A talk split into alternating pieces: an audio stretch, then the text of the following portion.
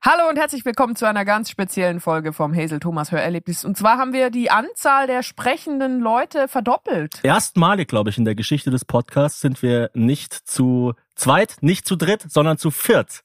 Wow. Ich hoffe, das ist nicht eine direkte Voraussicht auf unser Familienleben. Hm, Aber, also. Das hast, das hast du jetzt gesagt. Jingle ab! Meine Damen und Herren, alles dazwischen und darüber hinaus, verehrte Kolleginnen und Podcast-Freaks, hiermit begrüße ich Sie herzlich zum Hazel Thomas Hörerlebnis.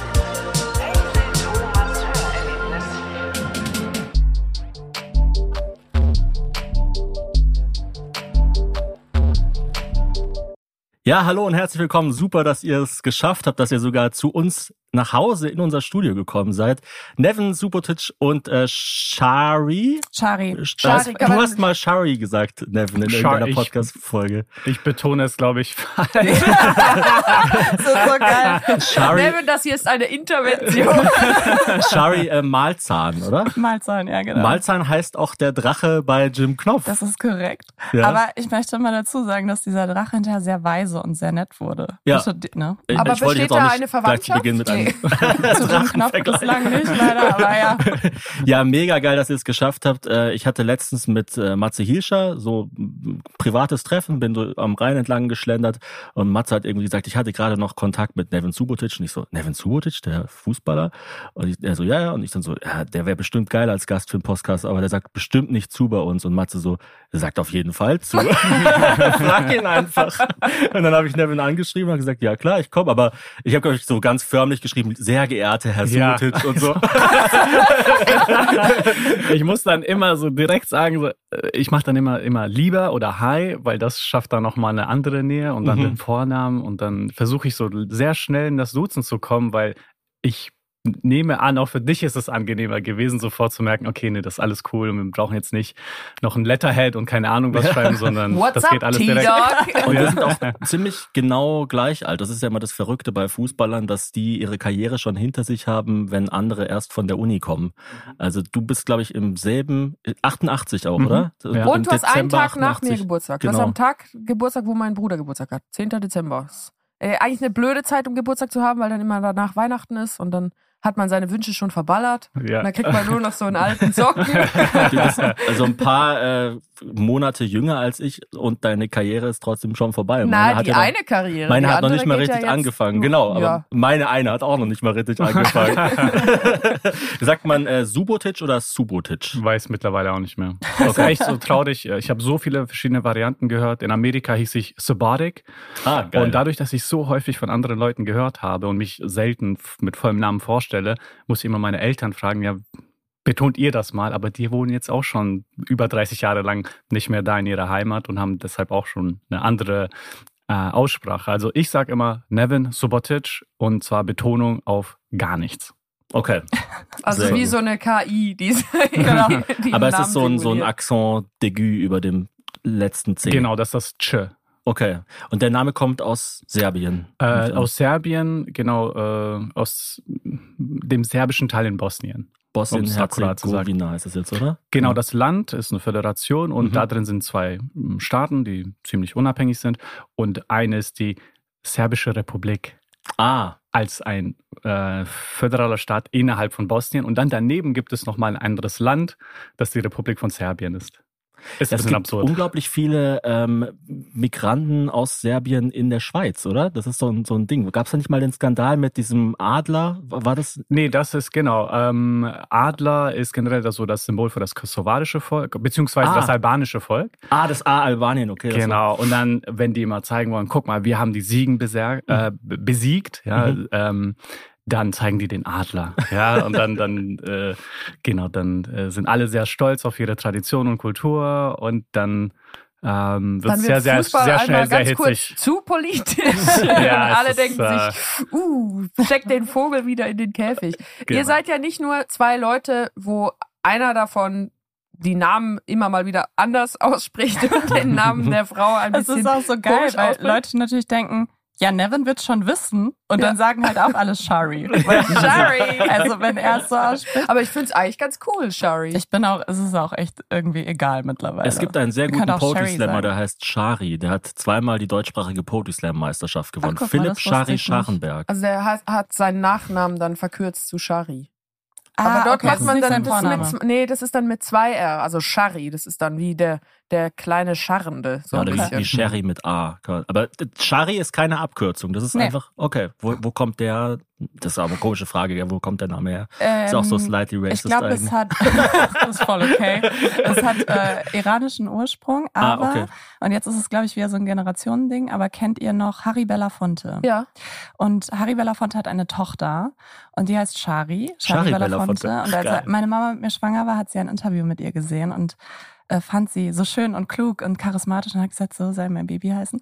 Und dann ähm, war Shari Belafonte, glaube ich, im Playboy. Oh, wow. Aber sie war sehr schön und Ja, sie klug war und sehr schön und charismatisch. klug dabei. Ja, ich mag ja- Extrem charismatische Titten. Wir, Ich mag ja die, die Abenteuer von Harry Potter. aber es ist geil, wenn ein Harry seine Tochter Shari nennt. Ist super geil. Endlich, weil unsere Tochter heißt Shomas. Jetzt können wir es sagen. äh, hast du denn schon von den Perfekt. weißen Toffifee was probiert, Nevin? Ja, ja. Und sind sie gut? äh, top, top. Ich bin äh, ja, süß Freak und ähm, Süß. Dass Das sie kommt noch gut.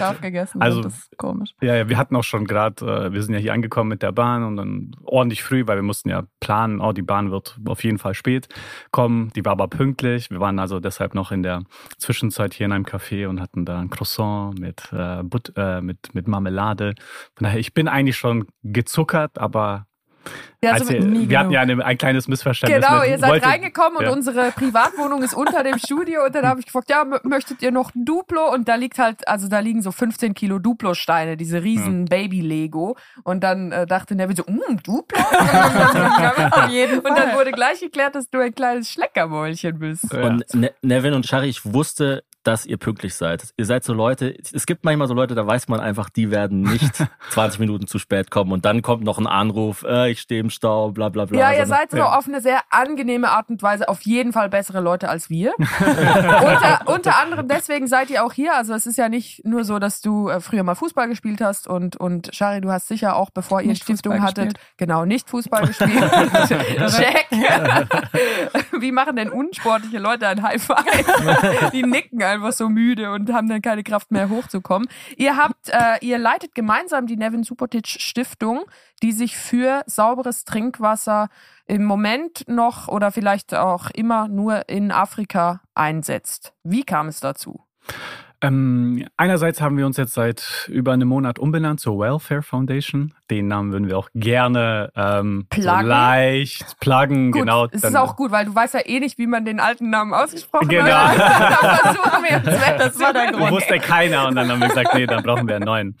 Ähm, genau, wir arbeiten in, in Ostafrika, äh, in Tansania, Kenia und auch in Äthiopien und dort in den ländlichen Regionen. Mhm. Ja, also wirklich abseits vom Flughafen, abseits von den Städten, abseits von den Straßen, so wirklich in den ländlichen Regionen. Und das kam Boah, mittlerweile vor zwölf Jahren. Wir sind jetzt in dem elften aktiven Jahr äh, der, der, der Implementierung dieser Projekte und äh, ich war zu dem Zeitpunkt schon ähm, ja, 22, irgendwie schon engagiert, aber so wie das so fast jeder Promi zu dem Zeitpunkt war.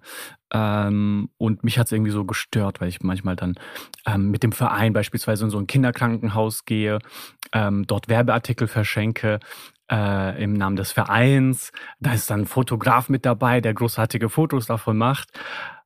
Aber eigentlich war die Geschichte so ein Bus voller, das war meine Mannschaft damals, ein Bus voller Fußballer, die alle Millionäre sind, gehen in ein Kinderkrankenhaus, verschenken Werbeartikel und das ist dann das Engagement. Und Mhm. das im Vergleich zu das, was meine Eltern als Engagement verstanden haben, äh, wonach ich auch immer wieder gestrebt habe, wo es wirklich mehr ist als nur etwas, was man einmal im Jahr tut, zu etwas, was einen auch definiert, ähm, hat mich dann dazu gebracht, mal wegzukommen von diesen ähm, äußerlich gesteuerten Möglichkeiten zu etwas, wovon ich überzeugt bin, dass es authentisch wichtig und richtig ist. Und damit kam auch zum Teil die Verbindung zu Shari, die dann auch eine globale Sicht äh, auf die Welt hatte.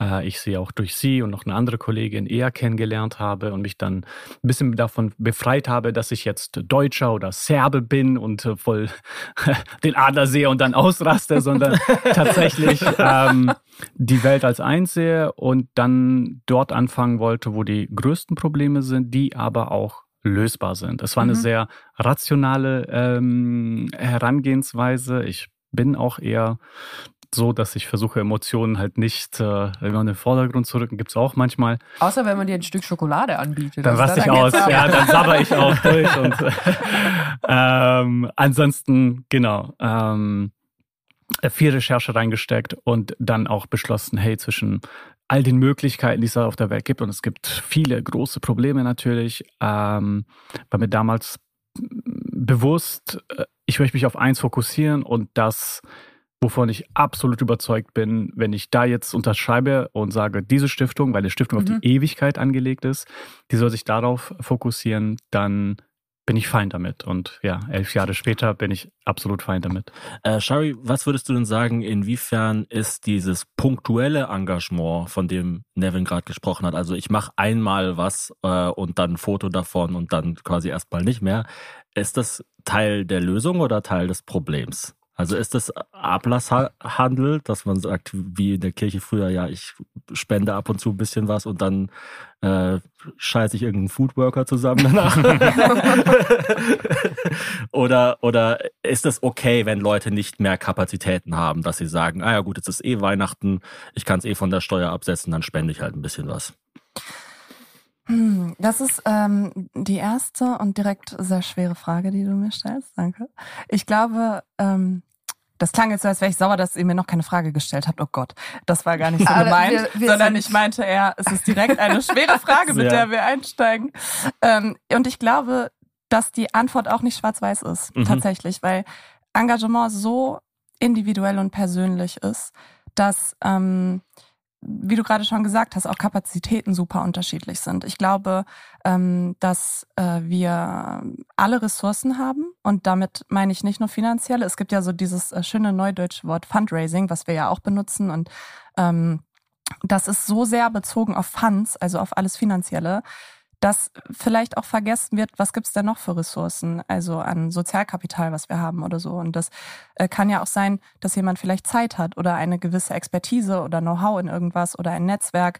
Und ich glaube, das ist erstmal das Erste, was man sich fragen sollte. Oder auch eine Geschichte, eine persönliche. Voll. Also das ist auch, finde ich, ja. so das ähm, beste Argument gegen den in Anführungsstrichen effektiven Altruismus. Das gibt's ja, ja auch so diese Bewegung, mhm. dass, ähm, also dass man einfach so die Idee ist so, dass man schaut so in die Welt, was wird denn gebraucht und dann, wie, viel Geld habe ich denn? Und dann, ja gut, mhm. das ist vielleicht mehr wert, jetzt irgendwie 50 Kindern das ein Augenlicht zu schenken, als einer Person eine neue Hüfte oder sowas. Man, man versucht irgendwie mit seinem Geld möglichst viel ähm, objektiv betrachtet Gutes zu tun. Und ähm, der Kritikpunkt oder was man dazu sagen könnte, wäre, naja, Hilfe damit sie nachhaltig ist, ist halt auch immer was Persönliches. Also Total. Also was ist dir wichtig? Inwiefern hast du Anknüpfungspunkte und eine Geschichte? Genau. Und ähm, genau. Und ich glaube, solange man das gefunden hat, ähm, also ich persönlich bin Fan oder wir sind so Fans davon zu sagen, es gibt so viele Probleme und man kann nicht alle lösen. Und ich glaube, das kann auch ohnmächtig machen, wenn man mhm. so vor der mhm. Welt steht und guckt, aber da noch und da noch und da noch. Und ähm, je nachdem, was man dann für Kapazitäten hat und eine persönliche Geschichte und vielleicht auch irgendwie ein etwas, für was man brennt, das sollte man sich suchen. Und ob du dann zehn Postings machst dazu, aber im Privaten noch viel, viel mehr, das kommt einfach total drauf an. Und wenn du jemand bist mit extremer Reichweite, dann ist da ja auch schon wieder Potenzial bei anderen Leuten, die dadurch vielleicht angefixt werden. Von daher ähm, finde ich das schwer zu beantworten, aber ich glaube, es ist wichtig, sich damit auseinanderzusetzen, was einem selbst was bedeutet und dann in und welche Ressourcen man hat und dann loszulaufen. Das finde ich gut. Ich glaube, der Druck äh, auf Personen in der Öffentlichkeit, die Gutes tun, ist auch immer viel, viel größer als der Druck Klar. auf Leute, die eh gar nichts Gutes tun. Hm. Und dann muss man gleich so das komplette. einfach gar nichts tun. Ja, ja, aber zum Beispiel. Wir ähm, finden nur die Fehler bei den Promis. ja. und zwar nur bei denen, die eh schon nett sind. Bei den Arschlöchern müssen wir gar nicht erst suchen.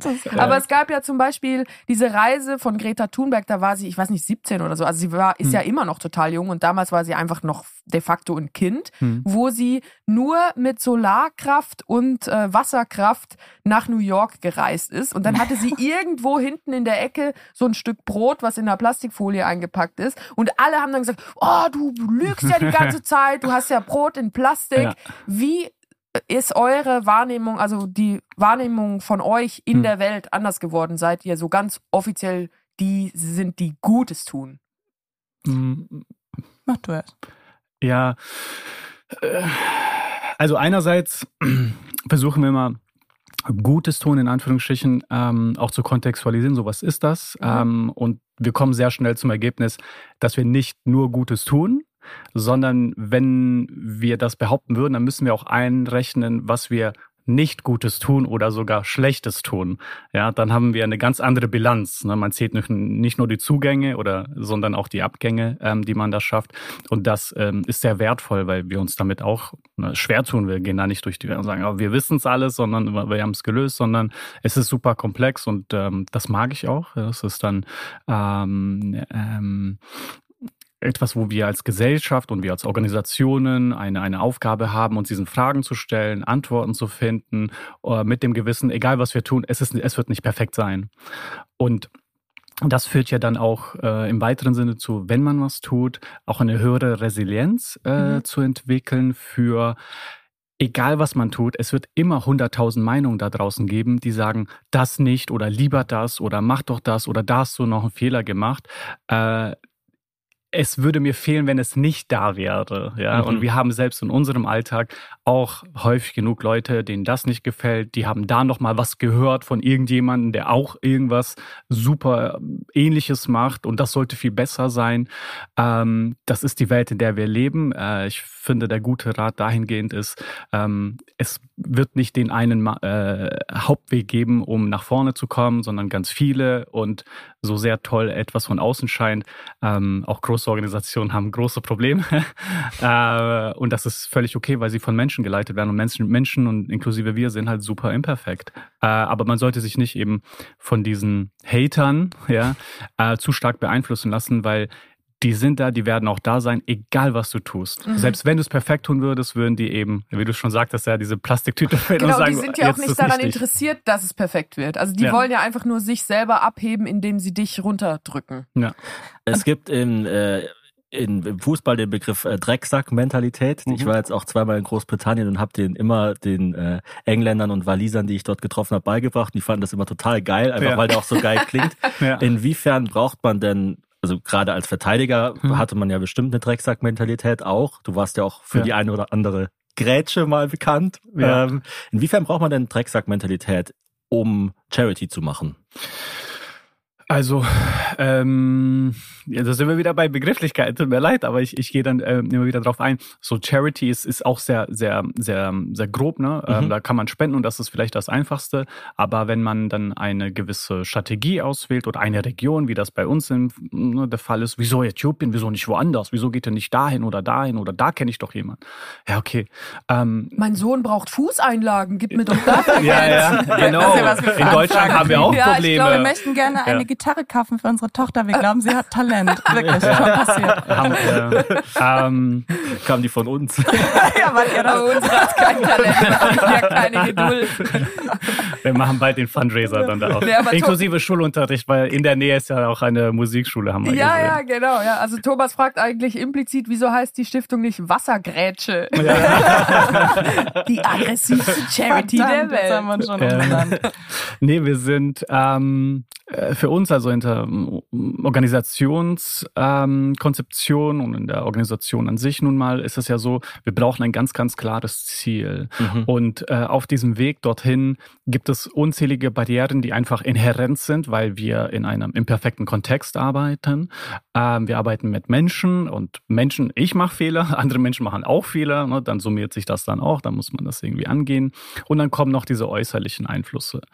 Und weil ich mich da nicht im Zentrum sehe, so, ah, wie fühle ich mich dabei, sondern tatsächlich äh, so, das ist das Ziel, wir müssen alles dafür tun und jeden Fehler, den wir, von dem wir überzeugt sind, der muss geregelt werden, den auch regeln und schon äh, ist man eher da auch immer auf das nächste Problem fokussiert und versucht, das zu lösen, äh, aber ohne, dass das Problem irgendwie größer ist als einer selbst und man sich selbst unterdrückt wird, sondern man weiß, das gehört zum Alltag. Also sonst hm, bräuchte ich die Hälfte der Zeit arbeiten, wenn alles super wäre. Ähm, aber ich habe da eine große Motivation, so genauso in diese Situation hineinzugehen, wo es super komplex ist, super schwierig, äh, weil genau darauf braucht es halt Antworten, die entwickelt werden, die nicht Ja, Nein oder in einem Satz beantwortet werden können, sondern die erstmal verstanden werden müssen. Ne? Also bevor ein Problem gelöst wird, muss es richtig verstanden werden. Das wird auch häufig übersprungen. Also da sehr viel Zeit äh, und Gedanken ähm, zu investieren und dann Lösungen zu entwickeln. Das ist natürlich im Fußball super leicht, weil da macht man in einer Sekunde eine Kretsche, zack, Tag gerettet, man ist sogar der Held, in Anführungsstrichen, bekommt noch paar Millionen dafür ähm, an Jahresgehalt. Äh, in unserer ähm, Entwicklungszusammenarbeit ist das halt viel komplexer, es dauert viel länger und es gibt nicht diese eine Rettung, die dann alles macht. Aber es gibt immer diese kleinen Meilensteine. Und das Schwierigste ist, was, äh sorry, ich glaube, die Drecksack-Mentalität ist aber insofern vielleicht wirklich greifbar bei uns insofern ist, dass wir super viel Nein sagen müssen. Vor allem du ja. als äh, primäres Gesicht und Gründer. Es gibt ja total viele Menschen, die dann irgendwas fragen und es gibt natürlich auch andere Anfragen, äh, als jetzt meiner Tochter eine Gitarre schenken, bei denen es schwer ist, Nein zu sagen. Aber um es wirklich richtig zu machen und Expertise in was zu entwickeln, muss man sich schon fokussieren, thematisch mhm. und geografisch. Und ich weiß nicht, wie zu wie vielen Dingen du einfach Nein sagen musst. Nein, habe ich keine Zeit für. Nein, äh, schaffe ich nicht, passt inhaltlich nicht, was auch immer. Und das ist, glaube ich, ähm, schon eine Nummer, die dich auch unsympathisch machen kann für diejenigen, die dann anfragen und da muss man durch. Mhm. Und das ist die Mentalität, die du auch ähm, oder die wir brauchen. Und ich glaube, apropos Barrieren auch zu der Frage vorher. Das Ding ist, wenn du der, der Gott oder die Göttin bist in deinem Engagement und so tust, als hättest du keine Fehler und würdest niemals ein Brot in Plastik haben, wie sehr wir dann Barrieren schaffen für diejenigen Leute, die sich vielleicht engagieren wollen und dann denken, ja, so kann ich ja gar nicht sein. Also das mhm. baut ja solche Hürden auf. Oder so will ich auch nicht ja, sein. So will also ich es auch wirkt nicht ja auch sein. total anstrengend. Ich Total. Find, selbst wenn, wenn Greta Thunberg mit fünf Tupperdosen reisen würde, ist es so anstrengend, Alter. ihr Leben. Ja, das geht überhaupt nicht. Und das, das muss abgebaut werden. Und so ist doch kein Mensch. Also Mhm. jeder wird mal in die Plastik-Toffifee-Tüte greifen wollen. Ja, und manchmal sagen wir auch Ja zu Anfragen. Wie man bei uns merkt. Ähm, Das Schwer, Schwerste bei euch ist ja wahrscheinlich, wie so oft, äh, Quality Control, oder? Auch so von dem, was ich äh, von meiner Recherche zu euch ähm, rausgekriegt habe, ist ja vor allem so dieses nicht nur einen Brunnen bauen, sondern Mhm. dann auch schauen, wird der auch wirklich benutzt? Ähm, wird der auch nach fünf Jahren noch benutzt? Was gibt's da für Probleme? Ist der vielleicht irgendwann mal kaputt und so weiter und so fort? Genau, das ist äh, das super interessante. Du hast äh, eben gerade das größte Geschenk gemacht, dass du nach Qualität fragst. Ah ja, ja, ja. Sorry, dass ich währenddessen komplett abkacke. ja. Willst du kurz raus, Hazel? Ist oder? das ein Zeichen? also, äh, Thomas, Themawechsel, Themenwechsel. Nee, passt. Äh, okay. Ähm, Sie wollte davon ablenken, dass sie sich nicht wirklich vorbereitet hat. Thomas, frag erst mal 30 Minuten lang, Ja. wie man die Sachen ausspricht. ähm, ja, also äh, in unserem Bereich ist es, ähm, ist es, ist es äh, eine besondere Herausforderung für einen Laien, irgendwas qualitätsmäßig einzuschätzen. Ne? Also bei einem Auto kann man so einschätzen, ne? wenn man einen Mercedes holt, ist das was anderes, als wenn man einen, vielleicht einen Kia holt oder einen gebrauchten äh, Polo, der 20 Jahre alt ist oder ein Oldtimer. Man sieht ein bisschen die Qualität bei äh, NGOs kaum. Ja, Mhm. alles wird irgendwie so als Projekt betitelt und ähm, dann kann da eine Person im Ehrenamt sein, da könnten aber auch 100 Leute so tagtäglich daran arbeiten und so Fachexpertinnen sein in dem Bereich. Ähm, Und das Ziel wird ja eh nie erreicht. Von das daher. Ziel wird eh nicht erreicht, genau. Und ja, man setzt sich nicht so auseinander damit. Und naja, das ist ein bisschen frustrierend. Das Mhm. wollte ich einfach ähm, einmal darstellen. Ähm, und äh, ich sag mal, am, am, am mittleren und oberen Ende, wo wir uns auch befinden, wir haben zehn Mitarbeitende, die dann Vollzeit arbeiten. Ähm, und das jetzt mittlerweile seit, seit elf Jahren, ähm, ist schon dann genau diese Frage nach, wie nachhaltig oder wie hochwertig ist tatsächlich das, was man leistet, weil in unserem Bereich, jetzt kommt der Schocker, da scheitern die Projekte zu 45 Prozent innerhalb von zwei Jahren. Ja, krass. Ja, das ist halt so ein so wie Fakt. jedes Startup. Ja. ähm, aber dann ist es nicht so, als würde man selbst scheitern wie als Organisation, sondern wir leisten ja etwas für eine Gemeinde oder für eine Schule, also eine andere Instanz. Man ist ja quasi Dienstleister. Äh, und diese äh, wenn man das nochmal aus einer historischen Perspektive äh, sieht und sieht, dass ne, Weiße gehen dort nach Ostafrika oder woanders hin und sagen, ja, wir haben die Idee, wir haben die Lösung, wir haben auch das Geld, wir machen das dorthin. Und dann scheitert das, ne, weil die dann weitergehen und sagen, nee, wir machen jetzt in einem anderen Land irgendein Projekt. Das ist halt nicht zielführend. Bei uns ist es so, wir sind sehr fokussiert, nicht nur thematisch, also wir machen Wasser- und Sanitäranlagen in den ländlichen Regionen dort, sondern auch die ländliche Region, also geografisch gesehen, die sind auch die, in denen wir langfristig sind. Also langfristig dann fünf plus Jahre, in Äthiopien beispielsweise seit über zehn Jahren und da werden wir auch in den nächsten zehn Jahren mindestens auch sein müssen. Ähm, somit sehen wir auch Projekte, die vor zehn Jahren implementiert wurden. Wo sind sie jetzt? Was ist die Wirkung daraus? Was läuft nicht gut? Was müssen wir berücksichtigen, damit das eben in Zukunft besser läuft? Äh, und damit geht auch einher, dass äh, nötig ist, sich eben äh, nicht in den Vordergrund zu stellen, sondern eigentlich zu gucken, wer ist denn hier, wer sind die ganzen Stakeholder, wer ist aus der Gemeinde, die lokalen Behörden, unsere Partner, was ja auch nochmal eine NGO ist, welche Rolle haben wir und wie kommen wir alle an das gemeinsame Ziel, was wir alle realisieren möchten. Und dann ist natürlich genau die Frage nach Qualität. Und Qualität, wenn man das mal einordnet zwischen so ähm, äh, Geld, Zeit und die tatsächliche Qualität, die da erwirtschaftet wird, äh, ist für uns tatsächlich Zeit runter. Lieber mehr Zeit investieren, aber um etwas Hochwertiges zu stellen. Lieber auch mehr Geld investieren, um etwas langfristig Funktion, Funktionsfähiges zu stellen.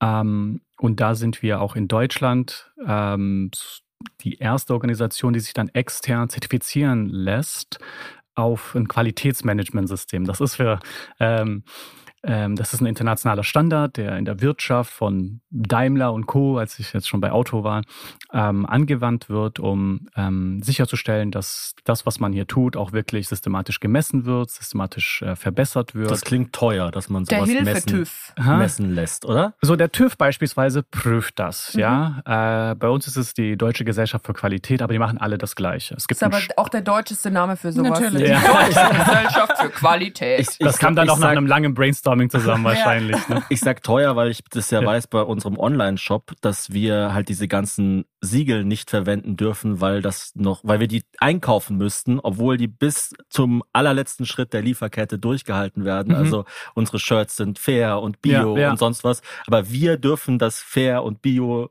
Siegel nicht auf unseren Online-Shop draufschreiben, weil das dann nochmal 10.000 Euro im Jahr genau, kosten Genau, also wir können ah, okay. in unserem Innenhof ja. ein Huhn haben, was ja. nur mit Bio-Körnern gefüttert wird und das dürfte nicht Bio genannt werden. Genau. Okay, das ist jetzt so bei der Beschaffung. Ähm, beim Qualitätsmanagement-System geht es darum, wie ihr euch organisiert. Ne? Mhm. Also das einfachste Beispiel ist, ähm, wenn ich euch fragen würde, habt ihr einen Plan, wo ihr jetzt in den nächsten fünf Jahren sein möchtet? So zeigt mir dann den. Ja, ähm, sind die Maßnahmen bei euch beschrieben? Okay, zeigt mir das. Ja. Mhm. Ähm, misst ihr Abweichungen? Habt ihr feste Prozesse, wie etwas gemacht wird, so dass wenn ihr beispielsweise morgen ähm, einen schrecklichen Unfall habt, sagen wir mal so, ähm, dann die Person ja, voll ohne anzudeuten, herzlich zu lachen. Ja. Also, so ist mhm. das Wissen in der Organisation sichergestellt, um ah, diese ja. gleiche Qualität äh, zu erlangen? Das oder ist das nur innerhalb eurer äh, Köpfen? Sehr, sehr guter Punkt, weil das sind wir gerade in den letzten Monaten dabei, das, das zu ändern, weil bis jetzt, unsere Firma ist ja auch noch relativ klein, bis jetzt war es immer so, dass einfach Freunde dazugekommen sind und dann noch mit uns gearbeitet haben ja. und man halt irgendwie so pro forma einen Arbeitsvertrag geschrieben hat. Aber mittlerweile haben wir auch Durchlauf in der Firma. Wir haben jetzt zum Beispiel auch eine Praktikantin, ja. die auch dann irgendwann gehen wird, dann kommt eine neue Praktikantin. Dann, wenn viele Leute regelmäßig regelmäßig gehen, ist auch nicht sichergestellt, dass alle immer im Guten gehen oder so hundertprozentig im Guten gehen und so weiter. Ja. Und deshalb sind wir dabei zurzeit ähm, Prozesse zu professionalisieren. Mhm. Also zum Beispiel auch, dass wir jetzt ganz klar getrennt haben. Hier oben in der Wohnung wird nur gearbeitet, unten wird nur gewohnt. Mhm. Unsere Mitarbeitenden in Anführungsstrichen dürfen unten nicht rein oder müssen mhm. halt dann so draußen warten und dann so wie ein Vampir fragen, darf ich eintreten?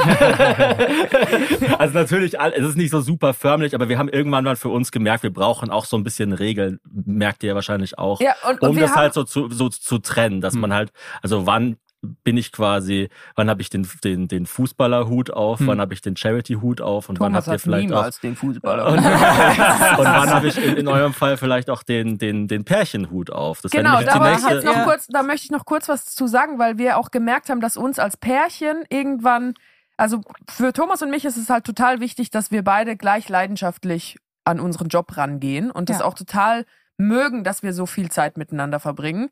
Und die Leute fragen immer, wie schafft ihr das so? Was, ihr arbeitet zusammen und ihr lebt noch zusammen und ihr habt noch ein Kind zusammen? Ich finde das voll geil. Also dann ist einfach, ich werde niemals bereuen, dass ich zu wenig Zeit mit Thomas verbracht habe, weil das einfach nicht möglich ist. Thomas schaut gerade weg, wenn Ja. ich das sagen darf. die Zuhörer. Er guckt Thomas träumt auf gerade dem von Boden. diesem schrecklichen Unfall, der ihm morgen passiert. Den er lustig fand, ja. genau.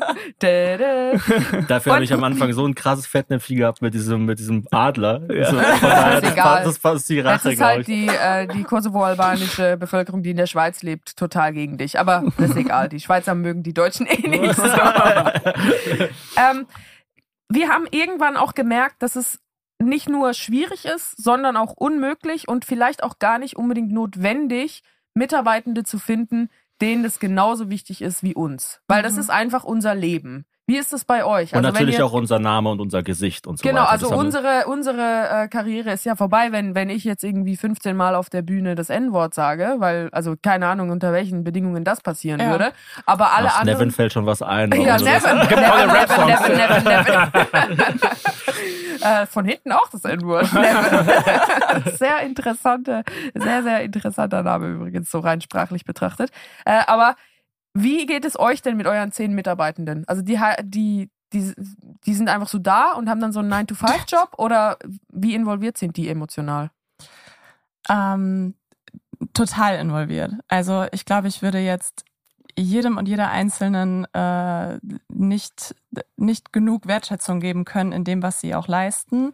Und das ist auch krass, weil wir natürlich als, ähm, als Leitung auch eigentlich voll darauf achten müssen, dass sich niemand überarbeitet. Und es Mhm. ist manchmal schwierig, weil auch so viel eigenes äh, eigenes Wollen dahinter steckt, dass die Leute natürlich außerhalb der regulären Arbeitszeiten, die es bei uns in dieser Form auch nicht gibt, ich denke mal bei euch ja auch nicht. Ich meine, wir sitzen jetzt hier auch nicht irgendwie ähm, Montagmorgens um 10.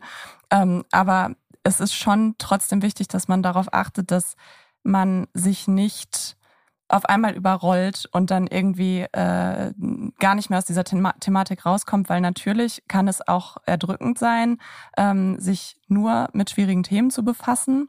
Ähm, und auf der anderen Seite, ähm, glaube ich, brauchen wir aber auch genau diese Art von Engagement und Leidenschaft dahinter, weil diese Arbeit das einfach irgendwie verlangt. Und Mhm. ähm, das, das ist wirklich bei uns, ähm, ich glaube, es würde sich organisch trennen von beiden Seiten, wenn ähm, diese Philosophie, die wir fahren, da nicht auch gespiegelt werden würde. Es gibt auch Arbeiten, die kann man nicht nur zur Hälfte machen. Also Es- dann, da, ähm. es ist genauso wie äh, ein YouTube-Video. So, das ist halt nur geil, wenn es dann auch wirklich fertig geschnitten und Mhm. also ah, wenn alles wirklich Fertig, fertig, fertig ist ist, quasi. Also Entertainment, die so halb gemacht wurde, ist nicht nur nicht also nicht nur halb so gut, sondern unerträglich Mhm. zum Anschauen. Ja, Und so ähnlich ist es ja mit einem Brunnen, der halb gebohrt wurde. Also der bringt ja gar nichts. das bringt Das gar ist ja nichts einfach außer Geld nur ein, verbrannt. Genau, Ja. und, und dann noch irgendwie ein Loch, wo man so denkt, ja, danke, dass Danke. ihr wieder da rein. Ja, genau. Aber wieso habt ihr, wenn ich das fragen darf, ähm, habt ihr irgendwann gemerkt, boah, es vermischt sich zu viel, weil ihr jetzt gesagt habt, ihr habt das jetzt klarer getrennt und das hat euch nicht gut getan? Also man muss ja dazu sagen, dass also wir, wir haben ja so angefangen, einfach aus aus Freude quasi. Wir haben wir Damals, uns als wir noch halt, dumm waren. ähm, wir hatten halt keinen Spaß in den meisten Redaktionen so, weil wir dort, dort mit unseren Ideen nicht weit gekommen sind und dann dachten wir, okay, dann, um das jetzt richtig zu machen, müssen wir es quasi alles selber machen. Also wir haben halt irgendwann überlegt, ja, wir können noch so sehr kritisieren und sonst was, so wenn wir wirklich was verändern wollen in der deutschen Entertainment-Landschaft, wie pathetisch das jetzt auch klingen mag, dann soll's. müssen wir das selber machen. Und am Anfang war das so, ähm, Hazel hat ja noch ihre Tour gehabt und so weiter und ihre Fernsehauftritte, das quasi einfach alles ich gemacht habe. Also von Kamera halten, Schnitt, äh, Technik kaufen, T-Shirts bedrucken, die T-Shirts aus dem Wohnzimmer raus noch verschicken von Hand für die Leute und so weiter. Und Ja, mittlerweile. Thomas ist auch mitgekommen auf Tour und hat sie da äh, an einem Tisch verkauft. Ach krass. ja, ich habe also ich hab quasi einfach, Hazel war vor der Kamera und ich habe alles andere gemacht. Genau, also ich habe Aber die das will ich auch- Drehs ich- angefragt. Genau, ich will auch ihre Leistung nicht schmälern, weil Hazel hat natürlich auch die ganzen Ressourcen zur Verfügung gestellt, Ja. weil ich hatte ja auch keine Kohle Ja. und so eigentlich. Also Aber trotzdem, du hast alles gemacht. Ich hab alles gemacht. Alles. alles, genau. alles, alles, alles, genau. Und dann irgendwann war und es halt so, sehr gut. irgendwann, irgendwann war es dann so, wir hatten dann einen Cutter, mit dem habe ich mich dann äh, ausgetauscht und habe dem halt gesagt, wie wir wollen, dass die Sachen geschnitten werden und äh, eben bevor ein Video veröffentlicht wurde, wie das dann geschnitten sein muss und so weiter und ihm immer noch Feedback gegeben. Da sind wir wieder beim Thema Quality Control. Dann hatten wir irgendwann einen Kameramann. So konnte Hazel drehen und ich konnte zu Hause bleiben, um auf die Tochter aufzupassen. Genau, also zum ich Beispiel. glaube, dass wir eine Familie geworden sind, das war schon so ein ausschlaggebender Punkt, weil wir einfach gemerkt Genau. haben, wir können nicht mehr immer nur zusammenarbeiten. Also es ist Ressourcenverschwendung, Hm. wenn Thomas die Kamera hält und Mhm. irgendeine fremde Person auf das Kind aufpa aufpasst. Es ist einfacher, mich an einen neuen Kameramenschen zu gewöhnen, als das Kind an eine neue Betreuungsperson. Genau, und du willst ja auch nicht nur arbeiten, um dir dann Betreuungspersonal für dein Kind leisten zu Ja. können. So machen es ja leider sehr viele Mhm. äh, westliche High-Performer, aber das ist halt Das ist irgendwie suboptimal. Halt Wobei, schwierig. je nachdem, wenn die Nanny äh, bessere Werte vermittelt als ja, der, und, man der CEO-Arschloch, wenn du dein Kind nicht magst, ist auch super. und so ist dann das entstanden, was ihr hinter euch seht. Da ist so ein Baum, da sieht man in der Mitte die Viel Spaß GmbH, das ist die GmbH, die haben wir zusammen gegründet. Und ringsrum alle Aufgaben und alle Bereiche, die es so gibt und wie die so miteinander vernetzt sind ungefähr. Und ähm, ja, früher war das quasi nur äh, über mich und mittlerweile ist es, äh, haben wir auch äh, nicht nur einen Manager, sondern wir haben einen Tourmanager, wir haben einen, äh, die Anja, die macht bei uns vor allem das äh, Merch, die sorgt dann auch dafür, dass Merch bei Hazels Live-Shows automatisch äh, verkauft wird. Dann haben wir mittlerweile auch äh, Friends für die Buchhaltung und Human Resources, die macht quasi nur Delegation von Mitarbeitenden, weil wir Mhm. mittlerweile so viele Mitarbeitende haben, dass auch selbst die Mitarbeitenden Gemanagt nochmal werden. einen, Ja. noch mal einen ja, eigenen klar. Bereich brauchen Klar. und so. Und so ging das halt äh, mit der Zeit immer weiter. Ich will aber auch noch sagen, ähm, das ist mir auch ganz wichtig bei diesem Professionalisierungsprozess. Das ist natürlich auch ein Prozess, der bei uns stattfindet. Also es ist nicht nur, das klang jetzt so wie, ah, die blöden Mitarbeiter, die sollen sich mehr anstrengen oder so. Genau, also wir Aber- würden ja 24-7 arbeiten, aber dann kommen die mit äh, Ja, genau. Also das, was du gesagt hast, Shari, dass ähm, ich auch irgendwann gemerkt habe, es ist nicht normal, seinen Angestellten am Samstag um 23 Uhr eine SMS Ja. zu schreiben und dann innerhalb, innerhalb von fünf Minuten eine Antwort zu erwarten. Mhm. Also klar will ich das und so stelle ich mir das irgendwie vor und so. Guckst du, dann sind die online und antworten nicht die Schweine. Ähm, aber aber sehe die zwei blauen Haken, du Arschloch. mittlerweile äh, weiß ich auch, ja, okay, also ich, ich musste auch ein bisschen chillen. Ich habe auch, glaube ich, ich glaube auch, dass die Abnahmen von den Videos entspannter geworden sind, Hazel, oder? Ja, also Thomas ist so ein Mensch, der einfach so einen Grundpegel an Arbeit haben möchte. Und wenn diese Arbeit dann eigentlich nicht gemacht werden muss, dann, also das ist jetzt sehr despektierlich ausgedrückt, das ist, ich meine es nicht so, aber dann findet sein Gehirn Dinge, die Probleme sein könnten. Also dann war es so, oh, Moment, ist das ein halben dB zu leise oder ein, halb, halb, ein halber dB zu laut? Und dann bringt er mir das, also es war dann auch für mich irgendwann nervig, weil ich dann von Tour nach Hause gekommen bin und er mir dann so einen Kopfhörer aufsetzt und sagt, sag mir, dass das zu leise ist oder sag mir, dass das zu laut ist. Ich dachte so, Alter, lass mich einfach nur in Ruhe. Ja, Und ich bin immer so dieses äh, auf dem das letzte Quäntchen, den letzten Meter, den will ich immer noch rausholen. Und ich sehe dann halt immer, wenn ich halt gerade Kapazitäten habe, weil irgendwie nichts ansteht, dann dann drehe ich quasi noch mal jeden Stein in der GmbH um und schaue so, ja, gibt's nicht wirklich noch eine noch bessere Kamera oder ein noch besseres Mikrofon oder genau, und das kann Würdest Thomas. du sagen, du bist ein nerviger Chef? Nee, finde ich eigentlich gar nicht, weil Thomas nie, also alle wissen halt auch, dass Thomas anpacken kann und selber sehr interessiert ist daran. Und in der Öffentlichkeit wirkt es ja oft so, äh, ich weiß nicht, ob ihr mit unserem äh, jetzigen Podcast oder mit dem ehemaligen Podcast nur verheiratet vertraut seid, aber da gab es mal so diesen legendären Spruch, wie Thomas so gesagt hat, ja, ich bin froh um jeden Tag, wo wir nicht 24-7 Security haben. Und das interpretieren die Leute immer so als so Großkotzigkeit oder Selbstüberschätzung, aber eigentlich ist Thomas überhaupt nicht so. Also im Gegenteil, er ist eigentlich sehr fürsorglich und so auch auf mein Wohl in der weiten Zukunft Mhm. aus. Und ähm, ich glaube, was, was halt einfach total schmerzhaft ist, das ist aber unweigerlich so, wenn ein Projekt größer wird, ist, dass einfach Fehler passieren, weil man Dinge nicht mehr in der Hand hat. Und Mhm. das, da, mit diesem Schmerz nicht krank umzugehen, das ist total schwer, weil, also, und da möchte ich mit euch jetzt gleich drüber reden. Ihr seid ja auch ein Paar. Also, ihr müsst ja auch, wenn der Tag auf der Arbeit komplett beschissen war und alles nicht so lief, wie es eigentlich hätte laufen können, dann müsst ihr euch ja trotzdem noch als Paar irgendwie gegenseitig auffangen, obwohl beide ja den gleich beschissenen Tag hatten. Wie macht ihr das?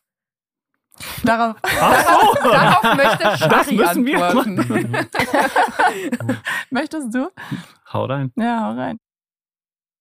Und jetzt gibt's eine kleine Werbeunterbrechung. Uns ist Schlaf sehr, sehr wichtig. Ich glaube, allen Leuten sollte Schlaf sehr wichtig sein. Aber jetzt, wo wir zwei kleine Kinder zu Hause haben, die auch nachts bei uns leben, ist uns bewusster denn je, wie wichtig guter Schlaf ist und wie unglaublich essentiell es für den darauffolgenden Tag ist, wie die Nacht davor war. Und da kommt unser Werbepartner Alnatura ins Spiel. Alnatura kann euch nämlich bei gutem und natürlichem Schlaf unterstützen. Das Familienunternehmen, das gibt's schon seit 40 Jahren und Alnatura ist ein richtiger Pionier für natürliches Schlafen und Wohnen. Wir haben zum Beispiel die Krabbeldecke Santino, auf der unsere ganz kleine Tochter sehr, sehr gerne rumkrabbelt und ihre Nackenmuskulatur stärkt. Und für die große Tochter haben wir von Alnatura die Bettdecke Lio Vita. Das ist eine Kombi-Bettdecke mit Druckknöpfen. Das heißt, wenn es mal eine wärmere Nacht ist, dann kann man nur eine Schicht nehmen. Wenn es eine kältere Nacht ist, dann gibt's zwei Schichten. Früher gab's ja Jahreszeiten, sowas wie Winter und Sommer. Heute habe ich das Gefühl, kann man alle fünf Tage einfach komplett einmal die Garderobe ändern. Und da ist so eine Kombi-Bettdecke für mich eigentlich das Praktischste. Alnatura bietet eine ökologische Baby- und Kinderzimmerausstattung aus 100% natürlichen Rohstoffen. Das sind alles sichere und schadstoffgeprüfte Produkte. Die Produkte sind keine Lagerware, sondern die werden auftragsbezogen hergestellt. Das heißt, es ist nicht einfach irgendwo so ein Container, wo eine Milliarde Babydecken rumliegen und dann kriegt ihr eine zugeschickt, sondern es gibt nur das Beste fürs Baby und fürs Kind und somit auch für euch. Es gibt auch ein komplett veganes Sortiment und außerdem gibt es auch bei Alnatura eine Fachberatung durch zertifizierte SchlafexpertInnen.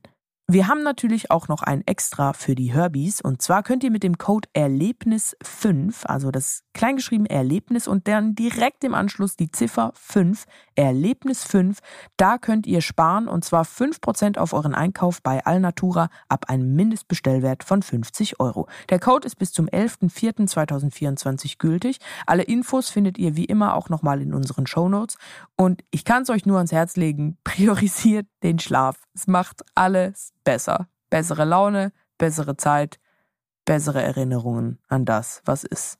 Das war die Werbung. Jetzt geht's weiter mit dem Podcast. Wir sind super unterschiedlich.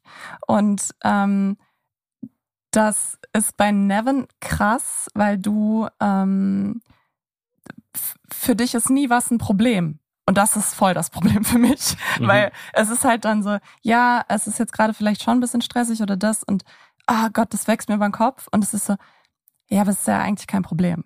Und das, ich mag das auch total, also auch nicht falsch verstehen, weil es ist halt super vorwärtsgewandt und lösungsorientiert. Und ich neige, glaube ich, dazu, ähm, schnell gestresst zu sein und zu denken, oh mein Gott, wie soll das alles funktionieren? Und das ist dann natürlich auch ein schöner Gegenpol. Ähm, und das holt mich total runter. Und auf der anderen Seite ähm, ist es, hat es natürlich auch so eine krasse rationale Schiene, Mhm.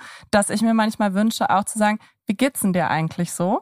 Und wie geht's denn dir eigentlich wirklich so? Und bist du eigentlich müde oder bist du eigentlich nicht müde? Und ähm, Also es holt dich runter, aber es holt dich nicht ab. Genau, und das, das müssen wir immer wieder ähm, ausbalancieren und äh, da müssen viele Gespräche geführt werden. Und ich glaube, wir ähm, kennen uns aber so gut und schätzen uns auch wirklich sehr. Und ich würde sagen, ähm, so viel Respekt wie für dich habe ich für keinen Menschen auf der Welt. Und ich weiß, das ist andersrum auch so. Deswegen kriegen wir es immer irgendwie hin, den anderen auch äh, so zu akzeptieren und so zu nehmen, wie er ist. Aber es ist schon ähm, sehr reibungsbehaftet. Also wir sind jetzt kein äh, Führungsduo, was immer in die gleiche Richtung guckt und sagt, ja, genauso sehe ich das auch. So eine Choreo oder? Ja, ja. Also es ist schon. Ihr verschickt auch nicht Weihnachtskarten, wo ihr so gleiche Pullis Wow, habt. wow. Das wäre aber mega geil. Aber das hat, hat mich voll abgeholt bei Nevin, dass, dass er so ein richtiger Nerd ist. Das fand Ja. ich auch so geil, in dem, wo du dann mal bei dem äh, Single-Gespräch mit Matze äh, so eine halbe Stunde über Stiftungsstock und sonst was, also über diesen ganzen bürokratischen äh, Unterbau einer Stiftung abnerdest. Oder auch zum Beispiel, dass du Malcolm Gladwell kennst und feierst. Das fand ich wirklich äh, Ja, und ich meine. Gladwell ist ja für Brunnenbauer, ist ja der. Wir haben den mal live gesehen, oder? In, Ja, in, in voll, New York. im Central in, Park. Im Central Park haben wir den mal live reden gesehen, genau. Ja. Das war echt beeindruckend cool. dort. Das Ja, war ist richtig beeindruckend, ja. Ja, der hat auch so eine angenehme Klarheit, ohne überheblich zu wirken. Weil das ist ja die allerschwerste Balance. Ist ja irgendwie so zu zeigen, ich check's, aber äh, ich, ich halte mich deswegen nicht für was Besseres. Mhm. Ja, er macht das schon sehr, sehr, sehr schön. Äh, ich muss sagen, aber mit der Zeit, äh, ganz am Anfang, als ich ihn gelesen habe, das ist jetzt 10, 15 Jahre, ja, 10, 12 Jahre her, ähm, war es so immer sehr, sehr beeindruckend und ich dachte, boah, voll die Wissenschaft äh, oder beziehungsweise was er ja sehr gut tut, ist dann ähm, gesellschaftliche oder politische Phänomene dann mit sozialwissenschaftlichen Themen mal zu vereinen und dann ist eine Theorie hinter dieser Praxis. Ähm, das fand ich immer beeindruckend, aber irgendwann mal war es immer die gleiche Geschichte, nur ein bisschen umgemünzt. Ja. Ja, ja. Und da gab es auch, ähm, ich weiß nicht, ob es in, äh, in einer Zeitung, ich weiß nicht, ob es auch im New Yorker waren, da hat er ja gearbeitet oder ist ein Journalist ähm, für das äh, Magazin, dass jemand einen Artikel über Malcolm Gladwell geschrieben hat in einer Malcolm Gladwell Erzählungsstruktur. Und es war so Ja. absolut perfekt. Subjekt in dem Fall war kein gesellschaftliches Phänomen, sondern es war, wie Malcolm Gladwell seine Geschichten erzählt und auf einem Style, wo immer ähm, genau nach, nach, nach zwei Minuten kommt dann der Bruch und Ja. so. Ja, jetzt breche ich ab, ich komme aber später zurück zu diesem Ja. Punkt. Und dann geht er, wandert er ab, erzählt irgendwas über ein philosophisches äh, Konzept, kommt dann zurück und sagt, ja, das habe ich jetzt hier mit dem verbunden und das ist irgendwie ganz lustig. Aber ähm, der Also- eigentliche Punkt war ein anderer. Populärwissenschaftler sind halt auch äh, Literaten auf eine Art. Und genauso wie man bei Haruki Murakami nach dem sechsten Buch merkt, ah ja, okay, es ist immer irgendwie I get it, you're Prota- right. ja, also dieser Protagonist, der irgendwie eine Katze hat und Whisky trinkt und so weiter und irgendwie sich mit Popkultur auskennt. So ist es halt bei diesen Populärwissenschaftlern auch, dass nach dem fünften Buch von Stephen Hawking weiß man auch, ah ja, okay. Das, Aber Uni- das ist ja das Universum dieser, ist vielleicht groß, ist ich das ja auch kapiert. dieser, Kom dieser Komfort, den man sucht, oder? Ja, In ja. diesem total unkontrollierbaren Raum, der so auch so das eigene Wissen ist, weil Ja. es ja auch was sehr ähm, perplex machendes hat. Boah, das war so ein schlaues Wort in so einem schlechten Kontext. ein perplex machendes. Äh, Aber es ne, ging dass jetzt man um immer die- dümmer wirkt, je mehr man weiß. Aber es ging jetzt, glaube ich, so darum, dass quasi, dass ihr mehr seid als die Summe der Teile oder im besten Fall mehr als die Summe der Teile, oder? Mhm. Ja, ich glaube, wir lernen voneinander und ähm, wir haben, glaube ich, auch also wirklich sehr, sehr, sehr viel Respekt füreinander. So sehr, dass äh, wir auch äh, mal einen schlechten Tag oder eine schlechte Woche Dass haben wir uns können. nicht Aber trauen, miteinander zu reden. Wir werfen uns immer nur so Blicke zu in der Wohnung. nee, aber ähm, äh, wenn ich mal so ein Beispiel aufnehmen kann, darf, ähm, Shari hat ja ähm, interkulturelle, interkulturelle Kommunikation und Bildung hier in äh, Köln auch ähm, studiert. Äh, teils auch, weil sie zu dem Zeitpunkt als Volontärin dann in der Stiftung gearbeitet hat. Dann hatte sie eine Halbzeitstelle, dann eine Vollzeitstelle. Äh, und allein das, was sie da gelernt hat, war dann auch für mich und für die Stiftung insgesamt super, nicht nur interessant, sondern auch relevant. Äh, Und so sind wir voneinander auch äh, fasziniert, was die andere Person weiß, was sie gelernt hat oder was ich dann sonst in anderen ähm, äh, Sphären gelernt habe und dann tauschen wir uns da aus und finden das super interessant. Also ich habe sozusagen meinen Malcolm Gladwell dann immer neben mir, wo Wow. Äh, das war das Andere Erzähler. Ja. andere äh, andere Erzählungsstil, aber so thematisch halt super cool. Ne? Ja. Ähm, ich glaube, sonst würde uns was fehlen. Ich ich habe da super Interesse für das, was ich tue und das, was wir auch gemeinsam tun. Ähm, und außerhalb dessen halt nicht so viele äh, Interessen. Somit äh, deckt sich das auch äh, mit Shari. Sie hat auch da ihre Interessen. Sie hat noch andere Interessen. Das ist ihr ähm, so wie sie, wie sie lebt, aber diese Schnittstelle, die ist nun mal gleich und da sind wir beide jetzt auch elf Jahre später noch immer nicht nur fasziniert von, sondern interessiert und auch engagiert. Äh, und das bindet uns halt auch, glaube ich. Mhm. Also das schweißt uns tatsächlich auch zusammen. Um äh, das Thema vielleicht so ein bisschen abzurunden, weil wir haben nicht mehr so mega viel Zeit. Warum Wasser und warum Afrika? Wasser ist Lebensgrundlage. Also man kann über sehr viele schöne Dinge auf der Welt sprechen, die sehr wichtig sind, Demokratisierung, Gesundheit, Bildung und so weiter. Aber fast alles beginnt mit Wasser. Und Fakt ist, dass knapp 800 Millionen Menschen weltweit halt gar keinen Zugang zu irgendeinem Trinkwasser haben. Ja, das, äh, wenn die Wasser haben, dann ist das verdrecktes Wasser aus einer offenen Quelle, das äh, in der Regel dann sechs Kilometer weit entfernt ist. Das möchten wir verändern, weil es nun mal dieser Grundstein ist für Gesundheit, äh, auch für Bildung, weil wenn man tagtäglich vier, fünf, sechs Stunden einspart, beziehungsweise nicht mehr gehen muss, um verdrecktes Wasser zu holen, sondern durch die Projektarbeit dann auch in der Gemeinde und auch in den Schulen sauberes Wasser hat, dann kann man auch zur Schule gehen, weil man mhm. hat ja mhm. diese Zeit gewonnen und man hat auch die äh, eine verbesserte Gesundheitsmöglichkeit dadurch, dass man jetzt nicht mehr verdrecktes Wasser trinkt, sondern sauberes Wasser. Also es ist ja fast ein Klischee, Brunnen bauen in Afrika, aber es ist aus dem Grund ein Klischee, weil es halt so unglaublich essentiell ist. Ja, stell dir dein Leben vor ohne sauberes Wasser. Also ich habe mich heute genau. Morgen gefragt, ja. wann hatte ich eigentlich das letzte Mal Durst? Also halt so mhm. richtig, richtig Durst. Ich glaube, das hatte ich ja, noch ich nie. Ich wollte mich vor Leben. der Aufnahme duschen und dann hat Hazel gesagt, nee, lass es mal, weil die Gäste sind gegen, gegen Wasserverschwendung. Ich habe gesagt, heute ist dein Gestank politisch. Danke für deine Solidarität. Wir spüren sie. Ja. Stinken für Afrika. Das ist natürlich nicht die Message, die wir mitgeben wollen. Und äh, zum Beispiel jetzt äh, zum Thema Afrika, also es ist natürlich auch ein sehr, sehr großes Wort irgendwie. Äh, warum seid ihr zum Beispiel nicht in Ruanda? Ähm, ja, da würde ich auch gerne sehr lange sprechen. Ich versuche es ganz, ganz, ganz, ganz äh, kurz zu halten. Ähm, in unserem Entwicklungssektor gibt es sehr viele, sehr große Organisationen, die ihren Sitz nicht dort in den ähm, jeweiligen Ländern haben, mhm. ja, sondern halt in Berlin, Bonn, London, DC und so weiter. Wir möchten aber mit lokalen Partnern arbeiten. Ja? Das heißt, lokale Strukturen, die da sind und Kompetenzen da sind, mit denen zusammenarbeiten und die auch fördern.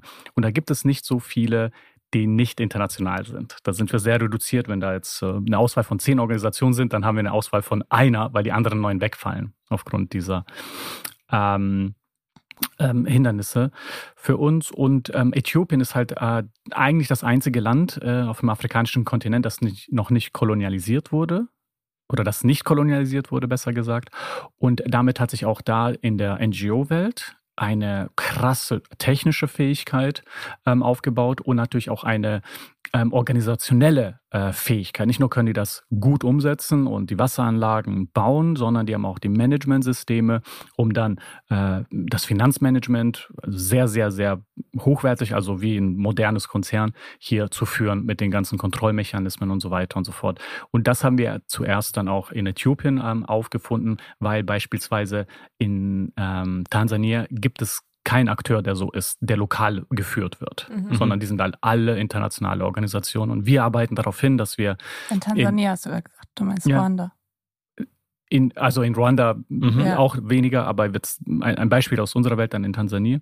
Ähm, und wir arbeiten darauf hin, dass wir in zehn Jahren viel mehr stärkere lokale Organisationen vor Ort haben, ja, anstatt dass es viel stärkere internationale Organisationen vor Ort gibt. Ah, Weil ja. das funktioniert nicht. Das haben wir die letzten 70, 80 Jahre begutachtet und gesehen, das ist nicht der Weg nach vorne. Und ein so ein super wichtiger Punkt ist, wenn ihr euch vorstellt, wir gehen jetzt an die Schulen, an denen wir bauen und die Kinder vor Ort ähm, sehen ein Bohrteam, das weiß ist. Mhm. Ähm, das macht einen Unterschied für auch eine Zukunftsvision dieser Kinder, ob der Mensch, der da ähm, einen tollen Ingenieursjob hat oder im Bohrteam ist, so aussieht wie sie selbst. Und damit dann auch suggeriert wird, das ist auch vielleicht eine Zukunft, die dir bevorsteht, anstatt dass immer irgendwelche Weißen aus- und eingeflogen werden, was auch super unnachhaltig ist, ähm, heißt so dieses Empowerment und die Strukturen vor Ort zu nutzen, ist auch ähm, im Prinzip ein Statement und mhm. ähm, eine Veränderung von Entwicklungszusammenarbeit und deren Strukturen, die in den letzten 70, 80 Jahren einfach auch äh, wirklich sehr verbesserungswürdig sind. Und um es mhm. so ähm, vielleicht auf den Punkt zu bringen, wenn du überlegst, in welche Länder gehst du, überall oder nicht überall, aber äh, auf dem afrikanischen Kontinent fast überall brauchst du Wasser in den ländlichen Regionen. Mhm. Wie entscheidest du das jetzt? Dann ist es zum einen lokale Partnerschaften, aber dann guckst du auch wirklich nach Bedingungslisten wie ähm, wie ist die Infrastruktur vor Ort? Also wo wird's auch unterstützt, was wir machen? Wo können wir äh, die die ähm, die Strukturen vor Ort nutzen? Wo ist es auch sicher? Also auch in Kriegsgebieten brauchen die Menschen natürlich Wasser, aber du musst halt auch überlegen, ähm, wo sind unsere Mitarbeitenden vor Ort sicher, wo sind auch unsere eigenen Mitarbeiter vor Ort sicher. Ähm, und die Spendengelder sind nun mal auch mit einer gewissen ähm, Verantwortung zu nutzen. Und wenn ihr uns jetzt 10 Euro gebt, dann ähm, ist es halt auch schon so, dass wir sie da einsetzen, wo sie am besten investiert sind. Und das sind alles so Dinge, die man da einrechnen muss. Ja, Dauert ewig. Eine bestimmte Art von äh, Brunnen habt ihr auch gesagt, könnt ihr gar nicht bauen, weil die zum Beispiel zu tief wären und das wäre wär gar nicht. In, also ihr habt diese 10.500 Euro Brunnen und du hast Mhm. mal irgendwie gesagt, andere Arten von Brunnen würden dann viel viel mehr kosten, wenn man da Spezialbohrungen machen müsste und so. Genau, es gibt äh, also eine breite Palette nicht nur von, von, von Wasseranlagen und von Bohrungen und von, von Entnahmestellen und Brunnen, ähm, Mhm. Ähm, sondern auch schon mal Technologien bei der Untersuchung, ja, bevor es überhaupt überhaupt gebohrt wird, ähm, die dann aber halt kostenspielig sind. Ja. Mhm. Also man kann vieles machen. Es ist tatsächlich eine Abwägung von wie viel Geld haben wir? Was für ein Risiko ähm, besteht hier? Wie gehen wir dann ähm, das ähm, kalkuliert an? Ne? Mhm. Weil man kann mit einer hundertprozentigen Wahrsch- Wahrscheinlichkeit ähm, auch äh, solche Wasseranlagen realisieren. Dann muss man aber quasi das Doppelte bezahlen. Ja, dann machen wir lieber zwei Projekte und jeweils mit 80 Prozent Wahrscheinlichkeit, äh, dass Ah. die Bohrung funktio funktioniert, anstatt einmal mit 100, weil dann hast du halt über 10 Projekte, über 20 Projekte viel, viel, viel mehr.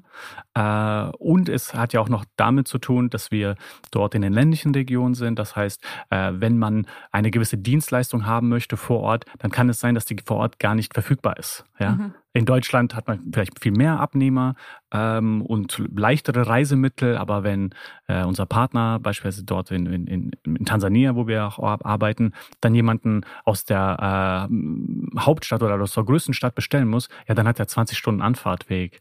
Ah, so, ja. Geht das?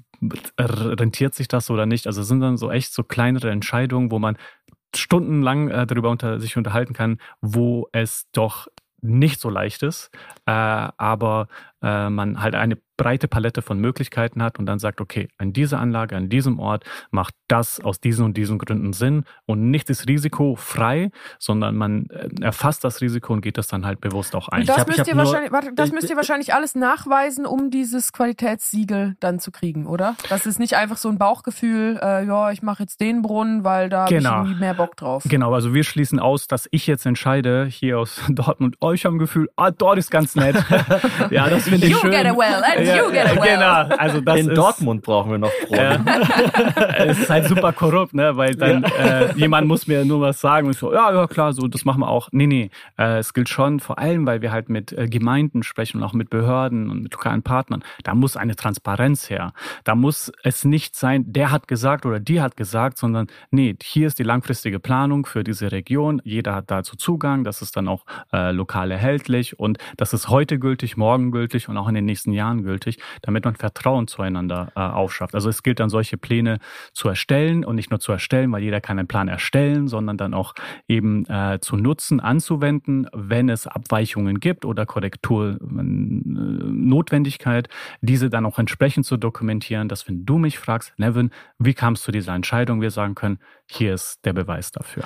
Ich habe nur äh, Ruanda gesagt, weil ich letztens einen Bericht über äh, Drohnenflüge in Ruanda gesehen habe und äh, dann auch erfahren habe, dass es eine unglaublich prosperierende Region ist, Mhm. was auch daran liegt, dass im Gegensatz zu anderen afrikanischen Ländern wohl sehr viel Bildung und auch Wille vor Ort ist, was zu ändern. Und dann dachte ich so, ah cool, Ruanda wäre bestimmt ein geiles Reiseziel. Und dann habe ich gesehen, als ich zu euch recherchiert habe, ah Mist, die sind nicht in Ruanda. Sonst hätte ich vielleicht fragen können, ob ich mal vorbeikommen kann irgendwann. Angrenzen. Ja, Ja. was, was ich auch empfehlen würde, ich glaube auch, äh, Ruanda war ähm, Teil der, der deutschen Kolonialgeschichte und das Mhm. äh, finden wir wiederum auch als Entwicklungsorganisation enorm wertvoll, äh, ob man da als Tourist hingeht oder als Entwicklungspartner, so wie wir das sind, äh, auch so in diese gemeinsame Geschichte wahrzunehmen, weil für die Leute dort ist diese gemeinsame Geschichte relevant, sie ist bekannt, ja, Mhm. äh, und häufig wird sie aber total ausgegrenzt und sie ist, äh, da muss man nicht hingehen und sich entschuldigen, ja, und die ganze Zeit Mhm. so, aber schon sich dem Ganzen bewusst werden, weil das, glaube ich, auch eine gewisse,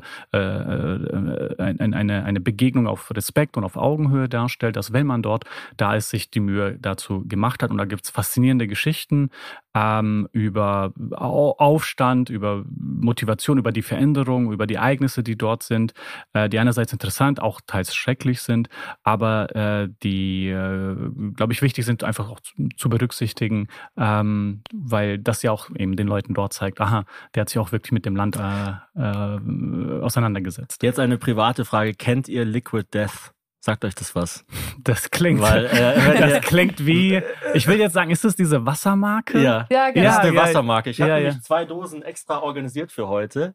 Ja, Thomas hat Ähm, nämlich etwas vor. Das ist nämlich ein, es ist ein, ähm, wie sagt man, ein Guilty Pleasure von mir geworden in den letzten Wochen, mich damit zu beschäftigen. Das ist ein Typ zum Thema, in Anführungsstrichen, äh, Charity und Werbung. Ja. Der, dem ist äh, aufgefallen, der hat in einer Werbeagentur gearbeitet, dass wenn sie äh, bei Festivals geworben haben oder Festivals organisiert haben, die oft von Energy Drinks gesponsert waren, also so Mhm. Monster, Red Bull und so Ja. weiter, aber die Bands selber immer Wasser getrunken haben aus Ja. den Dosen, ja. aus den Monster und Red Bull Dosen. Und dann hat er gesagt, man müsste eigentlich mal eine Wassermarke machen mit dem Marketing von Energy Richtig Drinks. geil, ja. Und es, die heißen Liquid Death, sind mittlerweile in den USA. Ich habe jetzt extra von einer Mitarbeiterin aus den USA was noch heute hierher bringen lassen, Krass. weil man also es die war nicht nicht nur deswegen. Die war nicht nur deswegen aber man kann nicht man es nur in. Deutschland nicht, sondern auch im ganzen europäischen Raum, also auch in Großbritannien kriegt man das Wasser noch gar nicht. Ja. Und das Krasse ist, die sind mittlerweile auf dem Weg, ein Milliardenkonzern zu Ja. werden mit Wahnsinn. dieser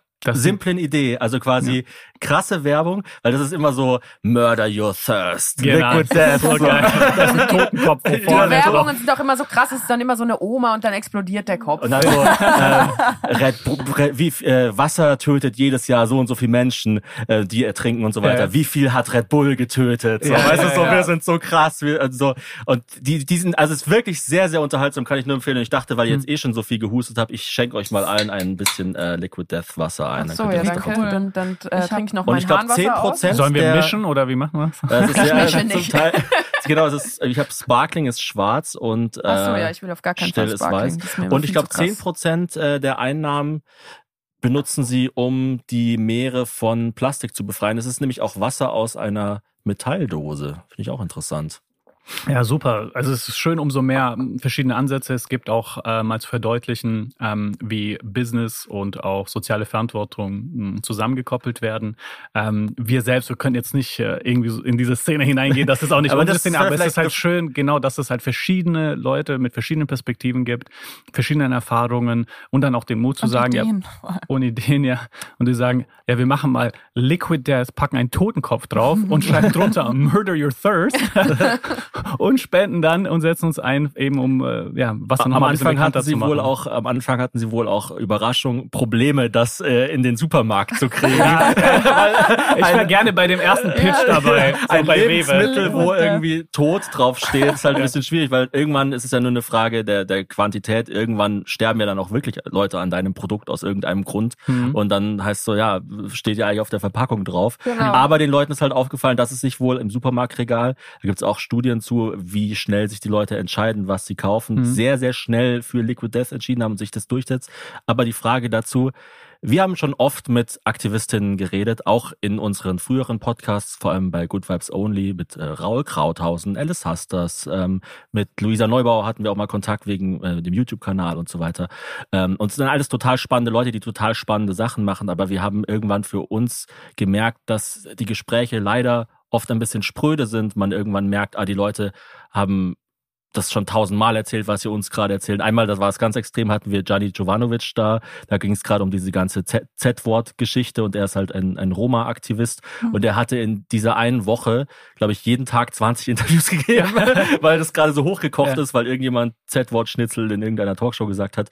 Und ähm, und der konnte kaum noch sprechen, weil er das schon so oft gesagt hatte. Ja. Und wir haben irgendwann für uns gemerkt, ja, wir wollen halt auch mit unseren Gästen, wir sind keine Journalisten, wir sind nicht Malcolm Gladwell, wir wollen mit unseren Gästen auch über weiße Toffifee reden oder pff, über irgendwas. Also ja? irgendwann war es dann so, dass, dass die Person, die sich für Aktivismus eingesetzt hat oder die Aktivismus betrieben hat, dann entweder nur über dieses Thema reden wollte und Mhm. dann aber auch immer nur selber reden wollte, weil wir ja wirklich einfach auch, das ist ja auch einfach so, nicht so viel Ahnung haben wie die. Mhm.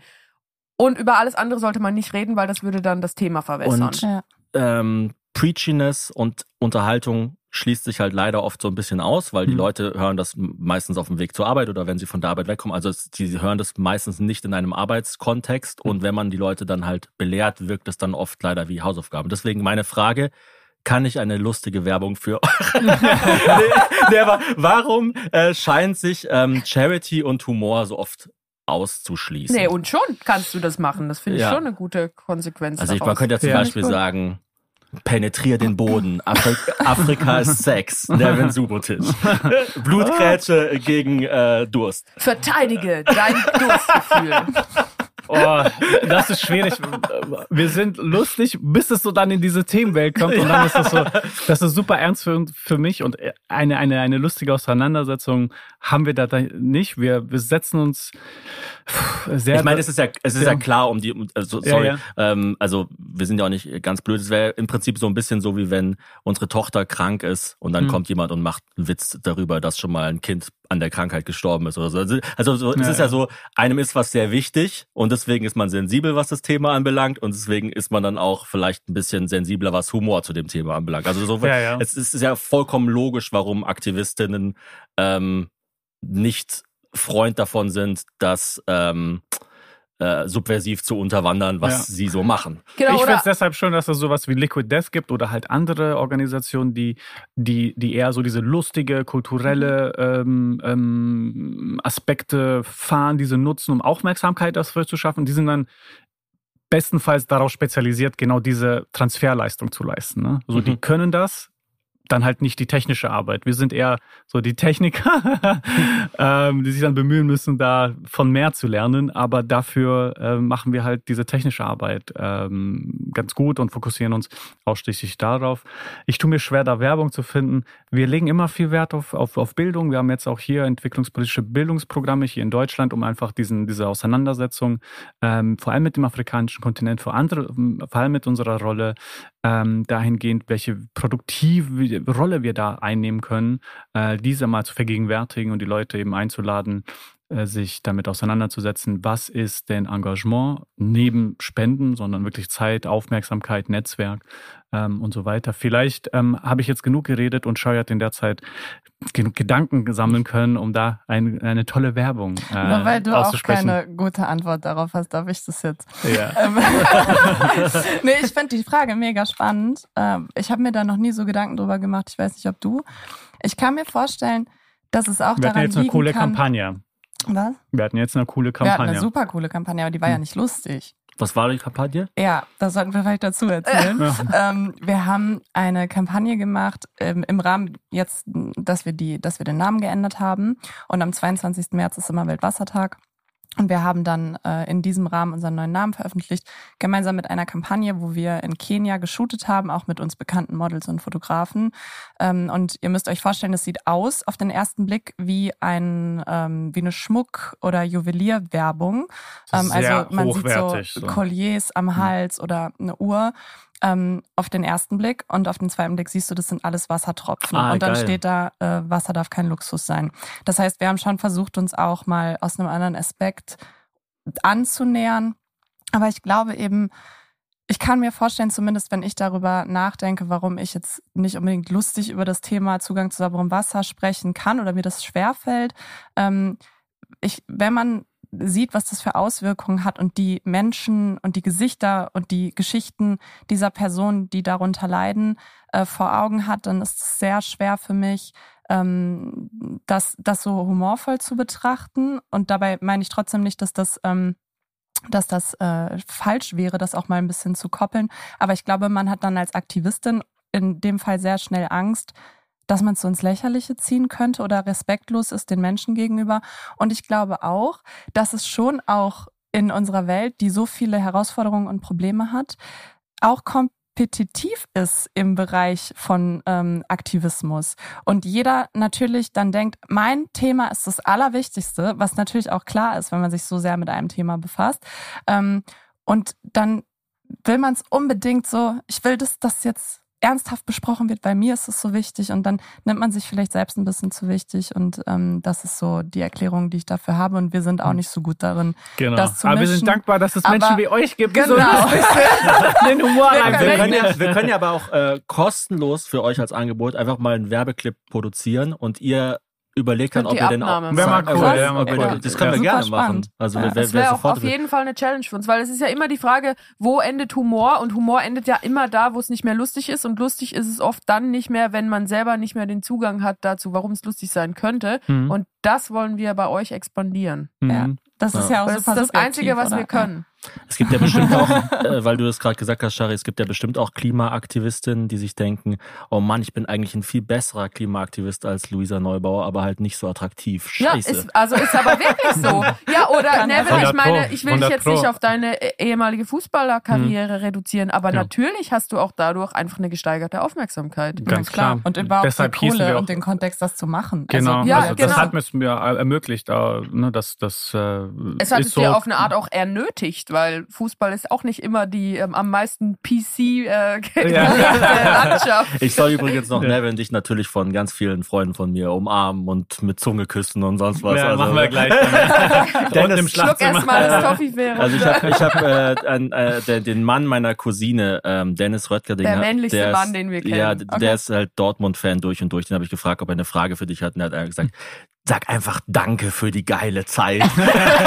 und ich habe so gesagt, das wäre so out of character, wenn ich Ja. so einfach so, so ablesen nicht würde. Ähm. Nevin, Danke. danke für die geile Zeit. Der, er, er hatte eine Dauerkarte in der Saison, weil es ist ja auch total lustig, dass du ja der letzte deutsche Meister warst, der nicht äh, Teil des FC Bayern war. Ja. Ähm, und der hat eine Karte für die für für äh, Dortmund gehabt, obwohl er in Frankfurt in der Nähe von Frankfurt wohnt und hat halt jedes Spiel äh, in der Südkurve ja 2011 12 mitgesehen und Ja. für den war das halt Ja, eine total super cool. intensive Zeit. Und der ich genau, das die Frage kann ich dich noch stellen. Also ich soll dich fragen, ob das Rückspiel gegen Malaga das krasseste Spiel deiner Karriere war. Bah, das ist, ähm, äh, ich, ich, ich, ich kann selten behaupten, dass ein Spiel das krasseste war, weil manchmal hängt das ja Spiel, das Spiel damit zusammen, was danach passiert ist. Mhm. Ja, also Fun Fact, ich war ja auch eine Zeit lang hier in Köln, so vier Monate, und da haben wir uns qualifiziert für den Europapokal, was so in 25 Jahren hier in Köln nicht passiert ist. Ja, ja. Da gab's ja Und sogar da- hier so eine Straßenparade und Ey, da 100.000 Leute, keine Ahnung wie viele, dann sofort komplett ausgerastet sind. Hennes in einem Bikini. Ja, ja. Wie ist es eigentlich Fußball zu spielen, wenn man diesen Hennesgeruch Ja, die ganze Zeit in der Nase vor. Ihr bräuchtet auch ein Maskottchen, das ist eigentlich ganz cool. Kann so füttern und so. Ja, wir haben ja unsere Vanilleduftkerze. Ja, das ist auch, Auch eine Art. auch ganz schön. Ähm, Ja, die, die Spiele sind alle unterschiedlich. die Spiele Wahrscheinlich- sind, wahrscheinlich aber Malaga ist schon krass. Also äh, die Hintergrundgeschichte da ist, ähm, wir mussten das Spiel gewinnen, wir lagen aber 2-1 hinten und haben dann noch in den letzten drei Minuten zwei Tore gemacht, um das Spiel zu gewinnen. Das ist und, so Mhm. krass. ja. Gell? Also selbst, selbst Also ich, ich dachte, du als sagst das ironisch so. Nein, ja, nein, nein, krass. es ist Nee, ist wirklich wirklich krass. ultra Also krass, selbst wenn man so gar keine Ahnung hat von Ja. Fußball, wie eine Person hier am Tisch, Ja. ich, Nein, ich bin auch nicht so. zwei Personen. Ja. Das ist krass. Also ich, diese Emotionen, die das auslöst. Ich habe noch eine äh, Frage an euch beide als Paar und auch als als äh, Fußballer und ich, es ist ein despektierliches Wort, aber ich muss es in dem Kontext sagen, Spielerfrau. Ah ja, schön. Du tust ja auch Gutes. Kathi Hummels versteigert jetzt ja den, den Anzug von Mats. Oh ja, du bist ja nicht alleine. Du bist ja nicht alleine mit deinen Brunnen. Nein, aber ich bin ja quasi auch Spielerfrau, aber halt bist von, von einem genau, Comedian. Das ist eigentlich, es ist auch, eigentlich auch wie es ist, ziemlich witzig, weil ich glaube, Nevin und ich sind die einzigen, die sowohl einzeln als auch danach in, äh, als Pärchen ja, bei- Hazel Brugger ist ja Nevin Subotic äh, der Comedy. Ja. Ich verteidige meine Jokes. Und du kriegst auch alle weg. Ja, und diese eine Aufnahme von mir, wo ich so oben ohne auf diesem Auto rumschreie, die ist ja, Ja. ultra Ja, legendär. ja.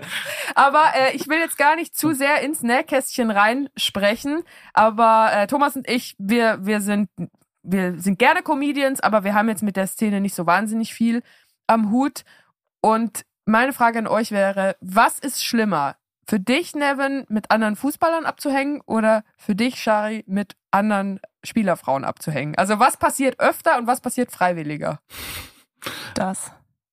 Das, Nevin. Also, dass Das- Nevin so, mit anderen nee. Fußballern abhängt? Ja. Ja, ja, das passiert selten, aber das sind meine Kollegen, deshalb mag ich, mag ich die. Ähm, ähm, auch weil wir teilen ja etwas Gemeinsames, ne? Wie wenn du mit deinen Comedian-Kollegen da äh, rumhängst, macht das auch Spaß. Ich finde das, ich finde das ist schön. Hätte ich sehr gerne mehr von, Mhm. habe aber leider nicht die Zeit dafür und ich bin nicht so der Beste in Beziehungspflege.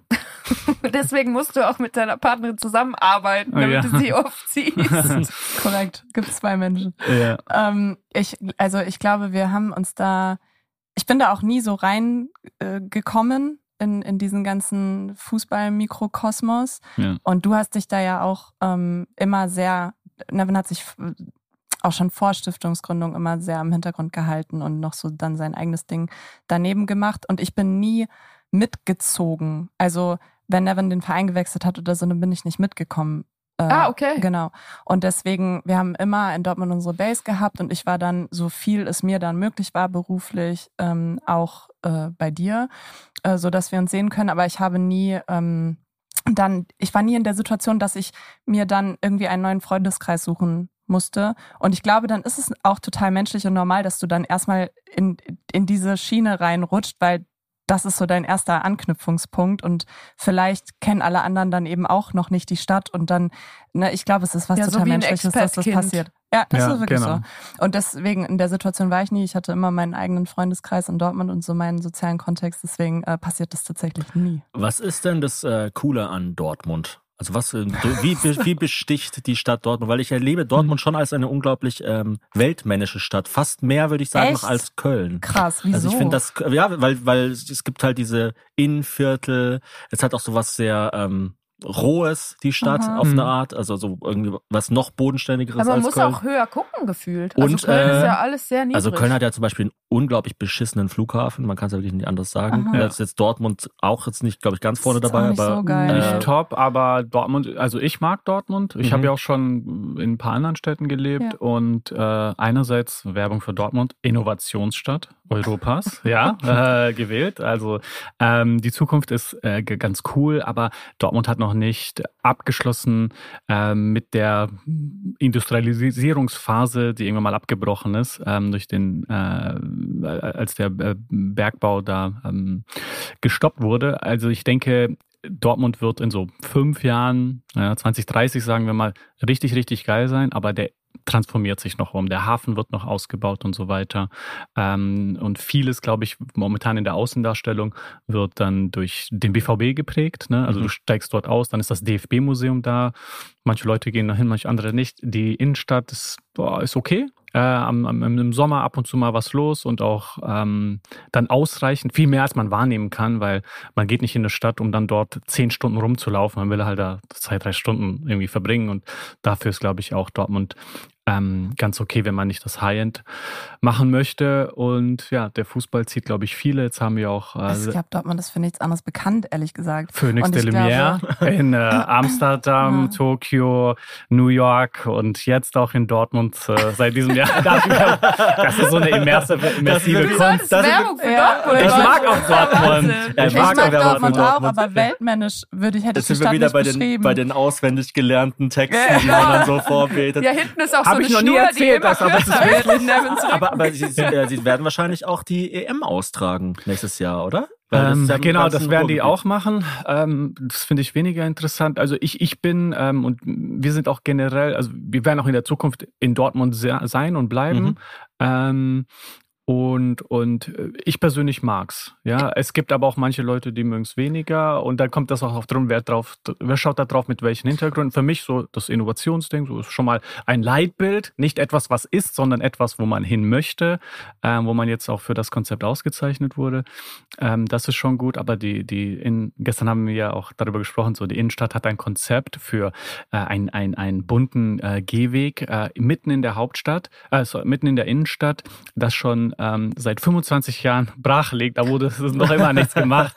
Das ist leider halt auch Dortmund. Die haben noch nicht diesen Umschwung geschafft. Ja, aber das hat ja Köln auch nicht geschafft. Also wir leben ja, Ja. seit irgendwie, weiß nicht, acht Jahren in diesem Haus und ich glaube, es gab noch keinen Monat, wo nicht der Presslufthammer geschwungen Ja, wurde. Genau, Also und es wurde auch nie was verwässert. Es wurde eigentlich immer nur irgendwas verändert. verändert. Genau. ja. Und das ist ja in NRW auch so spannend. Also ich finde ja so, ähm, die Menge an äh, Baustellen sind so auch so ein Gradmesser für wie viel Korruption in der Region herrscht.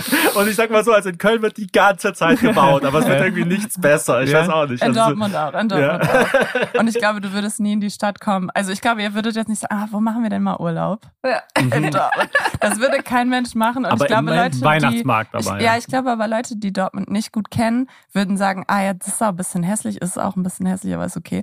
Und Leute, die dann da länger gewohnt haben, die denken die mögen es immer. Also du, ich glaube, du wirst selten Leute kennen, die, die drei, vier Jahre da gelebt haben und dann sagen, nee, fand ich scheiße. Und ich glaube, das liegt eher an den Menschen. Weil ich habe schon das Gefühl, es ist super charmant und offen und auch so ein bisschen dreckig. Aber, es ist auch voll ja. der Hack eigentlich für eine Beziehung. Macht Pärchenurlaub an beschissenen Orten. Also das Ja. haben wir die ersten Das haben wir Jahre konsequent durchgezogen. Ja. Und das dann muss man nämlich die, die Freude an der anderen Person und in sich selbst finden. Ich wollte gerade sagen, die. Leute, die längere Zeit in Dortmund leben, denken sich dann irgendwann immerhin nicht Duisburg. Was war ja Oder Hamm. Ja, das ist nämlich in äh, was? Äh, das ist nämlich in NRW ganz oft so, dass man sich so nach unten orientiert, Ja, dass ja, man dann genau. so sagt, so, ah, zum Glück nicht äh, Grevenbruch nicht oder das. Remscheid Ja, ja. oder keine Ahnung. Ja, und ganz schlimm ist es ja bei diesen Doppelorten, also Wanne, Eickel und Herne, die ja de facto ein Ort sind, die sich dann einfach Ja, an ja. dem anderen, der linke Arm sagt, immerhin bin ich nicht der rechte Arm. Ja, ja, ja.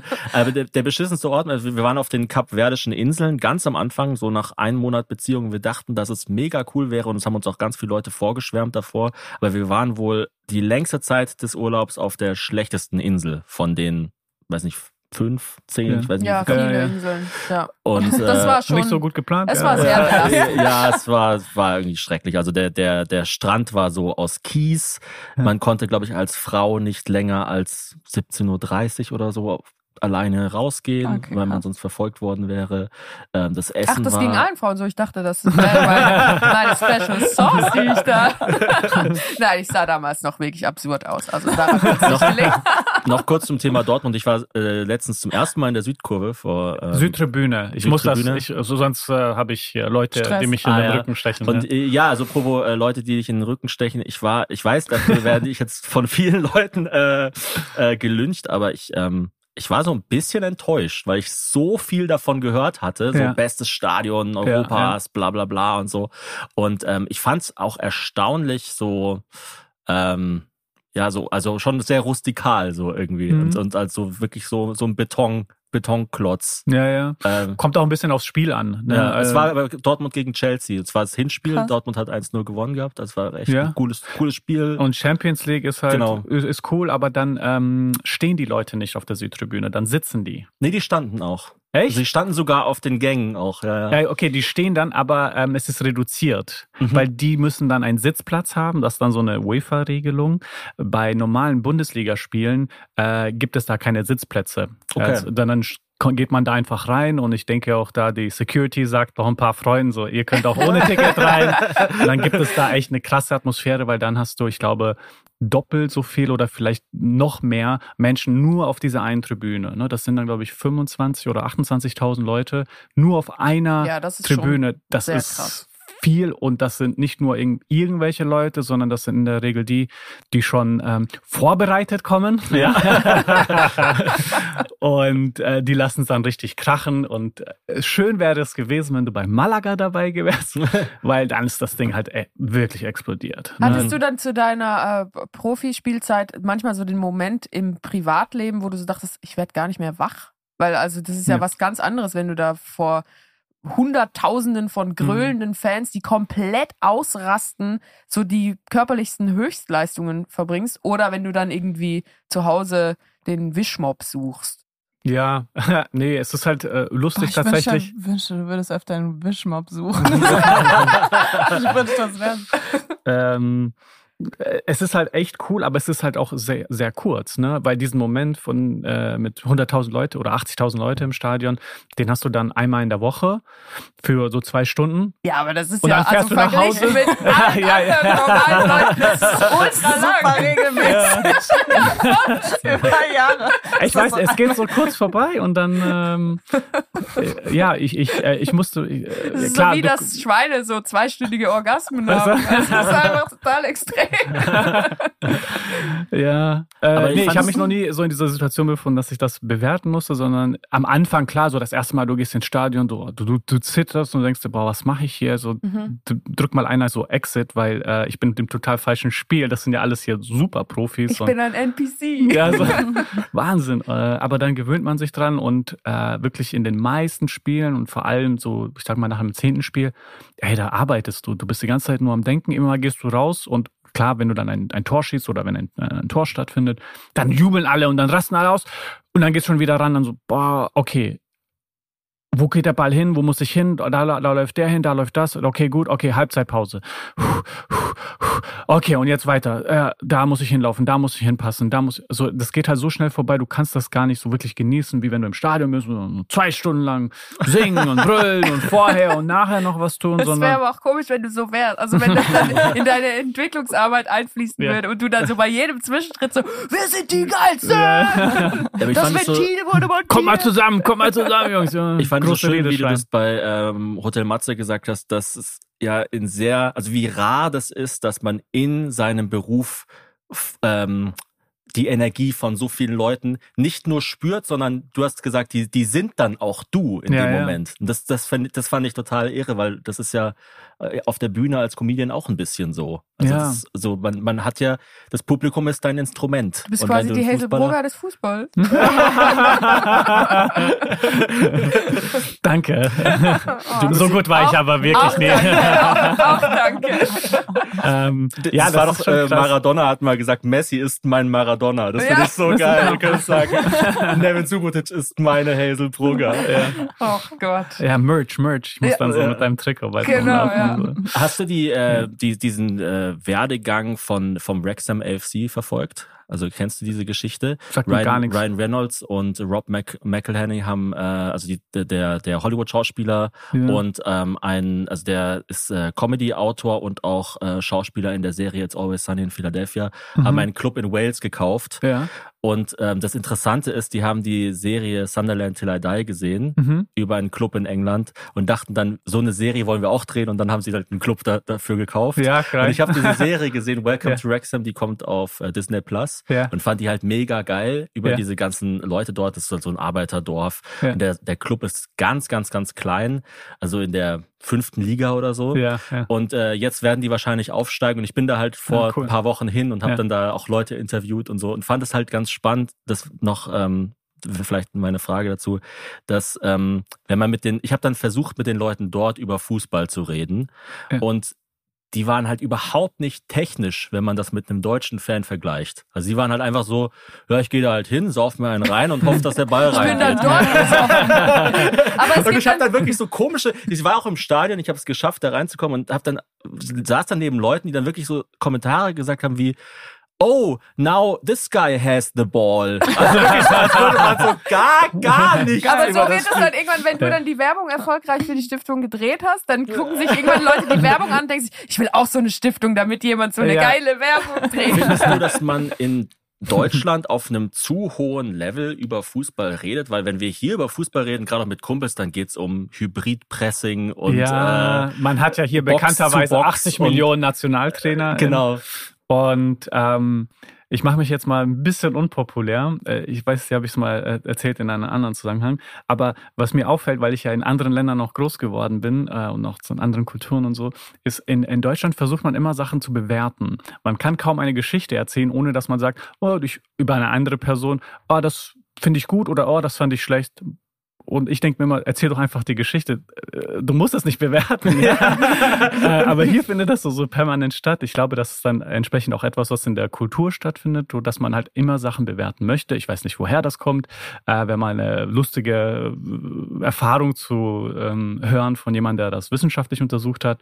Aber da ist tatsächlich dieser Drang nach Bewertung, ist das gut, ist das schlecht? Mhm. Und das ist ja auch zum Teil auch schön. Ne? Dadurch haben wir das schöne Ingenieurwesen, das wir in Deutschland immer haben, wo Leute sich so sehr technisch mit den Sachen auseinandersetzen. Die wollen das verstehen, die wollen äh, wissen, nicht nur was Abseits ist, sondern halt auch, was Gegenpressing ist. So einer dieser Begriffe, der in den letzten 10, 15 Jahren an, an, an, an äh, äh, Aufmerksamkeit gewonnen hat. Und dann will man ähm, ja viel, viel, viel näher da reinsteigen. Ich glaube auch jetzt äh, so bei den Trainer, die sind ja auch jetzt populär geworden. Früher war ein Trainer, war halt der Trainer. Ja, mittlerweile ist so Trainer äh, jemand, von denen Leute auch Fan sind, nicht nur von den Spielern selbst. Das ist ja das ist wie so wäre, wenn jetzt so absurd. Produzent auch in der Ja. Musikszene, glaube ich, Mhm. ist das ja auch schön gewesen, äh, schön geworden, dass die Leute dann, ah ja, ich will auch Produzent werden, weil ich bin Fan von dem Produzent. Mhm. Oder ich bin Fan von diesem DJ, also von DJ, das, Mhm. ich weiß noch, ich habe das mal gehört, dachte ich, äh, DJ ist so, was, ist, ist jetzt nicht der Künstler oder die Das Künstlerin. wie so ein, bis ich's dann verstanden einer im habe. Subway-Restaurant ein Koch ist. Ja, das ist doch immer der Cousin von jemandem so ungefähr.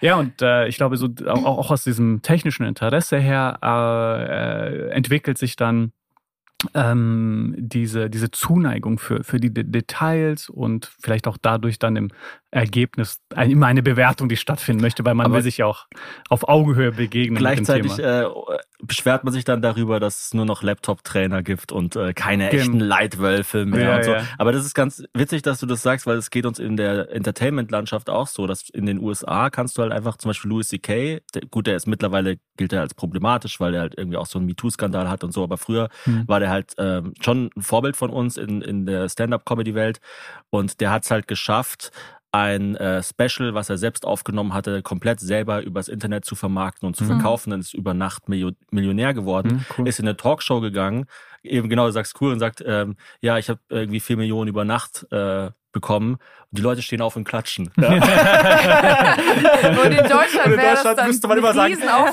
ja aber er hat auch mal seinen Müll nicht getrennt. Oder Ja, müsste Ja, müsste man oder er noch so müsste dann gleich sagen, was er jetzt gedenkt, Gutes zu tun Ja. mit dem Geld. Ja. Obwohl es ja erstmal nur darum geht, dass diese Leistung halt. Oder jetzt zum Beispiel Ja. aktuelles Thema ist. LOL, ja. In, in, in, es gibt ja, das ist ja kein deutsches Format, sondern das ist irgendwie in Australien entstanden oder so. Mhm. Und in allen anderen Ländern, wo das Format gedreht wurde, ähm, gewinnen die Leute einfach die 50.000 Euro am Schluss. In Deutschland Mhm. ist es für den guten Zweck. ja. Aber auch, weil, weil äh, vielleicht ja auch Deutsche dann nicht äh, fair playen können, wenn sie selber gewinnen. Also vielleicht Ja. braucht der Deutsche auch so eine Bremse einfach, dass man so sagt, so dann gewinne ich das nicht. Der Deutsche als lustiger. Vorreiter, hey, was Engagement betrifft. Ja, Auch mal so viel, ne?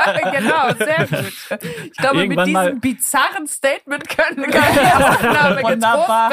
Mit einer letzten Idee noch, wie lustig wäre es, wenn bei LOL mal PolitikerInnen dabei wären und dann so auch entwicklungspolitisch irgendwie genau das Ziel verfolgen, hey, wer hier gewinnt, der Stimmt, darf das wär 50.000 voll gut. investieren. Gut. Oder, Oder- ihr packt oder- die AktivistInnen rein. Genau, oder, oder Leute, die, die eine eigene Organisation haben Ja. und sie dürfen die anderen ähm, nicht berühren. Wer quasi als, als, als erstes berührt fühlt, abgeholt Stimmt, von genau, der Idee, der der fliegt raus. emotional verändert wird. Ja, ja, ja.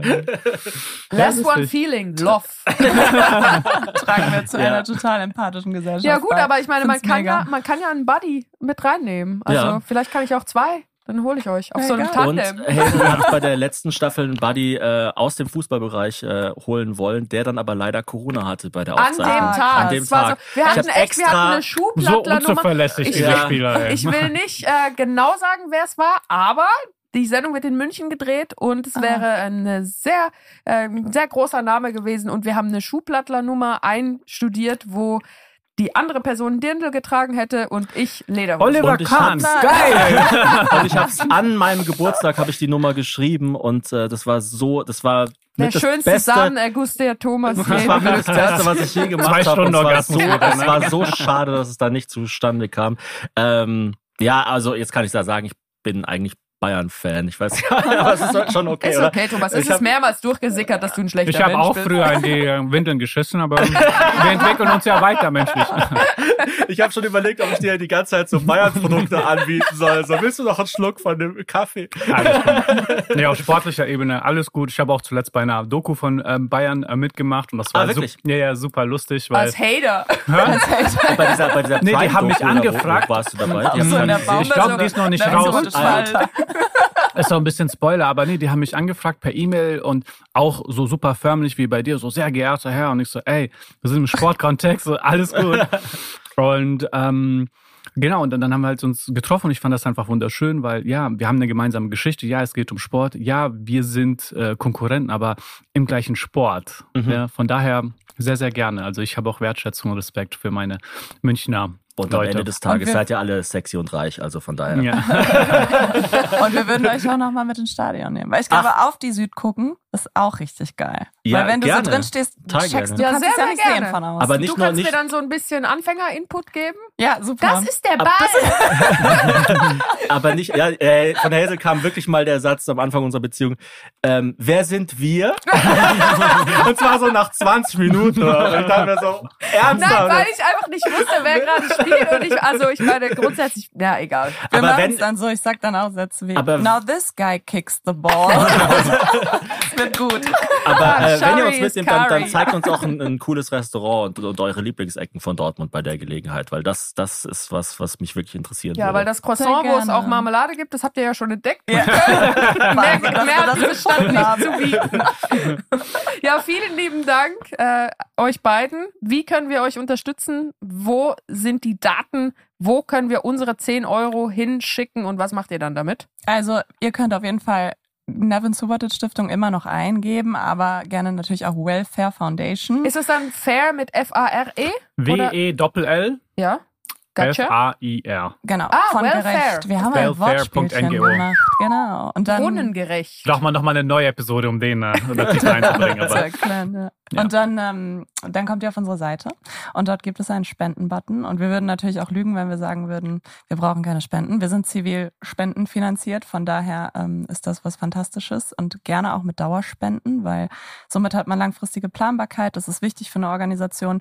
Und um so back zu circlen zum Anfang, jeder kann sich Gedanken machen, was habe ich für Ressourcen, äh, ne? habe ich vielleicht eine, eine Reichweite, ein Netzwerk, eine Expertise oder vielleicht habe ich Zeit, ähm, um sich ehrenamtlich zu engagieren und dann äh, kann man sich bei Info-Ad bei uns melden. Dürfen wir euch mal in Afrika besuchen? Wie oft seid ihr überhaupt dort? Besuchen, ähm, be besuchen, ähm, äh, wir, wir könnten euch mal, wir könnten mal drüber reden, ob wir euch mal mitnehmen auf so Weil eine Hazel Reise. wollte Ende 2023 nach Afrika für einen Monat. Ich habe sie dafür immer belächelt, weil ich gesagt habe, Hazel, du kriegst doch hier nicht mal. Hey, das schau dich mal an. Schau dich mal an. Das, das Toffifee weiße Schokolade wirkt gebräunt gegen dich. Du Alter, schaffst es nicht mal einmal am Tag die Windel von unserer Tochter zu Ja, wechseln. nee, Jetzt ich willst du habe, nach Afrika. ich hatte, eine schwer, ich hatte ein paar schwere Jahre hinter mir. Aber jetzt bin ich wieder back. Aber ähm, also wir, wir wären sofort am Start, weil Afrika ist ähm, ein, ein Kontinent, den wir wirklich noch nicht so gut kennen. ja, nur die Kapverdischen nie? Inseln. Ah ja, okay. Das war, wie Stimmt. gesagt, nicht so Fail. prall. Aber also besuchen, Afrika ist mehr als das. wir kommen, Ja, jetzt, wir äh, kommen jetzt Israel nicht hin waren wir und mal, also wir waren mal in, in Tel Aviv waren wir mal. Ich weiß nicht, ob das Das ist ist nah Ah, das ist nah Das ist nah Asien, was Afrika, anderes. okay. ähm, wir waren auch schon mal in Kanada. Ah, Nein, ja, ja. aber also besuchen klingt jetzt so, äh, ja geil, Genau, äh, Nevin und Shari sind dann da in einem Wellness-Hotel und so. So ist es ja nicht. Also Selfie mit dann, Brunnen. wir würden, äh, wir würden dann natürlich auch im Rahmen unserer Fähigkeiten äh, Chille mit Anpacken. Nevin. anpacken, wo Ja. wir können. Wir ja, wir, mal, wir unterhalten uns mal dazu. Ja, äh, Wäre auf jeden gerne. Fall ganz cool, äh, mal zu sehen, wie das dann für euch wäre. Ähm, wenn man da auch nochmal einen Austausch machen kann, vielleicht mit lokalen äh, Comedians. Ja, das Wär's ja fände ich ja cool. wirklich ultra geil. Ja, du bist ja auch bestens vorbereitet, wenn du Witze machst bei von LOL und keiner lacht. genau, Vielleicht sehr äh, gut. hat man das dann auch noch vor. Das Zikadenzirpen. ja. Aber wir Ähm, machen Projektreisen tatsächlich, wo wir Unterstützende mitnehmen, die sich in bestimmter Weise äh, engagiert haben. Und dann ist es wirklich so eine Reise von, okay, wir versuchen das Land zu verstehen und kennenzulernen und besuchen dann eben auch Projekte und Bohrungen, verstehen es ein bisschen technisch, gucken aber auch, wie ist es denn wirklich mal einen Tag ohne Wasser zu erleben, weil das können wir uns hier nicht vorstellen, Nee, egal das, wie sehr also man das drüber fällt mir auch nachdenkt. extrem schwer. Also ich habe so gedacht, als Challenge das mal zu machen, das mache ich nicht. Vergiss es. Ja, Ja. es ist auch äh, Quatsch, ähm, aber es ist trotzdem wichtig, wenn man vor Ort ist, sich mit diesen Menschen, die ähm, dann in den Gemeinden leben, die dann noch keinen Zugang haben zu Mhm. Wasser, einfach mal auszutauschen und ähm, um auch die Dringlichkeit zu sehen, die es hat, weil es ist nicht nur die Notwendigkeit, dass dieses Menschenrecht da ist, sondern dann eben auch das, was Nevin zu Beginn sagte, alles, was da dann ähm, mit an Möglichkeiten dazugehört, Bildung und äh, ein gesundes, selbstbestimmtes Leben. Und äh, da können wir gerne drüber quatschen, dass ihr sowas mal begleitet. Ich glaube, ich äh, meine die Antwort oder einen Teil der Antworten auf die Frage zu kennen, aber was unterscheidet denn eure Stiftung von anderen oder warum ist das Geld unserer Hörerinnen bei euch besser angelegt als bei der Konkurrenz? Hm. Wir machen gerne mal einen Case für uns. Also Nummer eins, bei uns wirklich jeder Cent der Spende wird auch vor Ort eingesetzt. Genau, das hat Ne, mich Die auch kompletten. Verwaltungskosten, äh, die nehme ich oder andere Partner noch mit auf, auf uns, äh, hauptsächlich ich noch, ähm, jetzt noch. Somit jeder Cent kommt vor Ort an. Das andere ist, wir sind in Deutschland auch die erste und soweit wir das auch wissen, ähm, die einzige Organisation, die sich auch extern zertifizieren und auditieren lässt für ihr Qualitätsmanagement. Ja, ähm, Finanzmanagement müssen sowieso alle Organisationen das tun, aber was die Qualität der Arbeit betrifft, sind wir in Deutschland die einzigen, äh, die das auf diesem Maße auch ähm, prüf, überprüfen lassen. Ne? Ähm, und wir haben auch nochmal einen besonderen Ansatz. Äh, also, wieso arbeiten wir in Ostafrika? Wieso arbeiten wir mit diesen Partnern?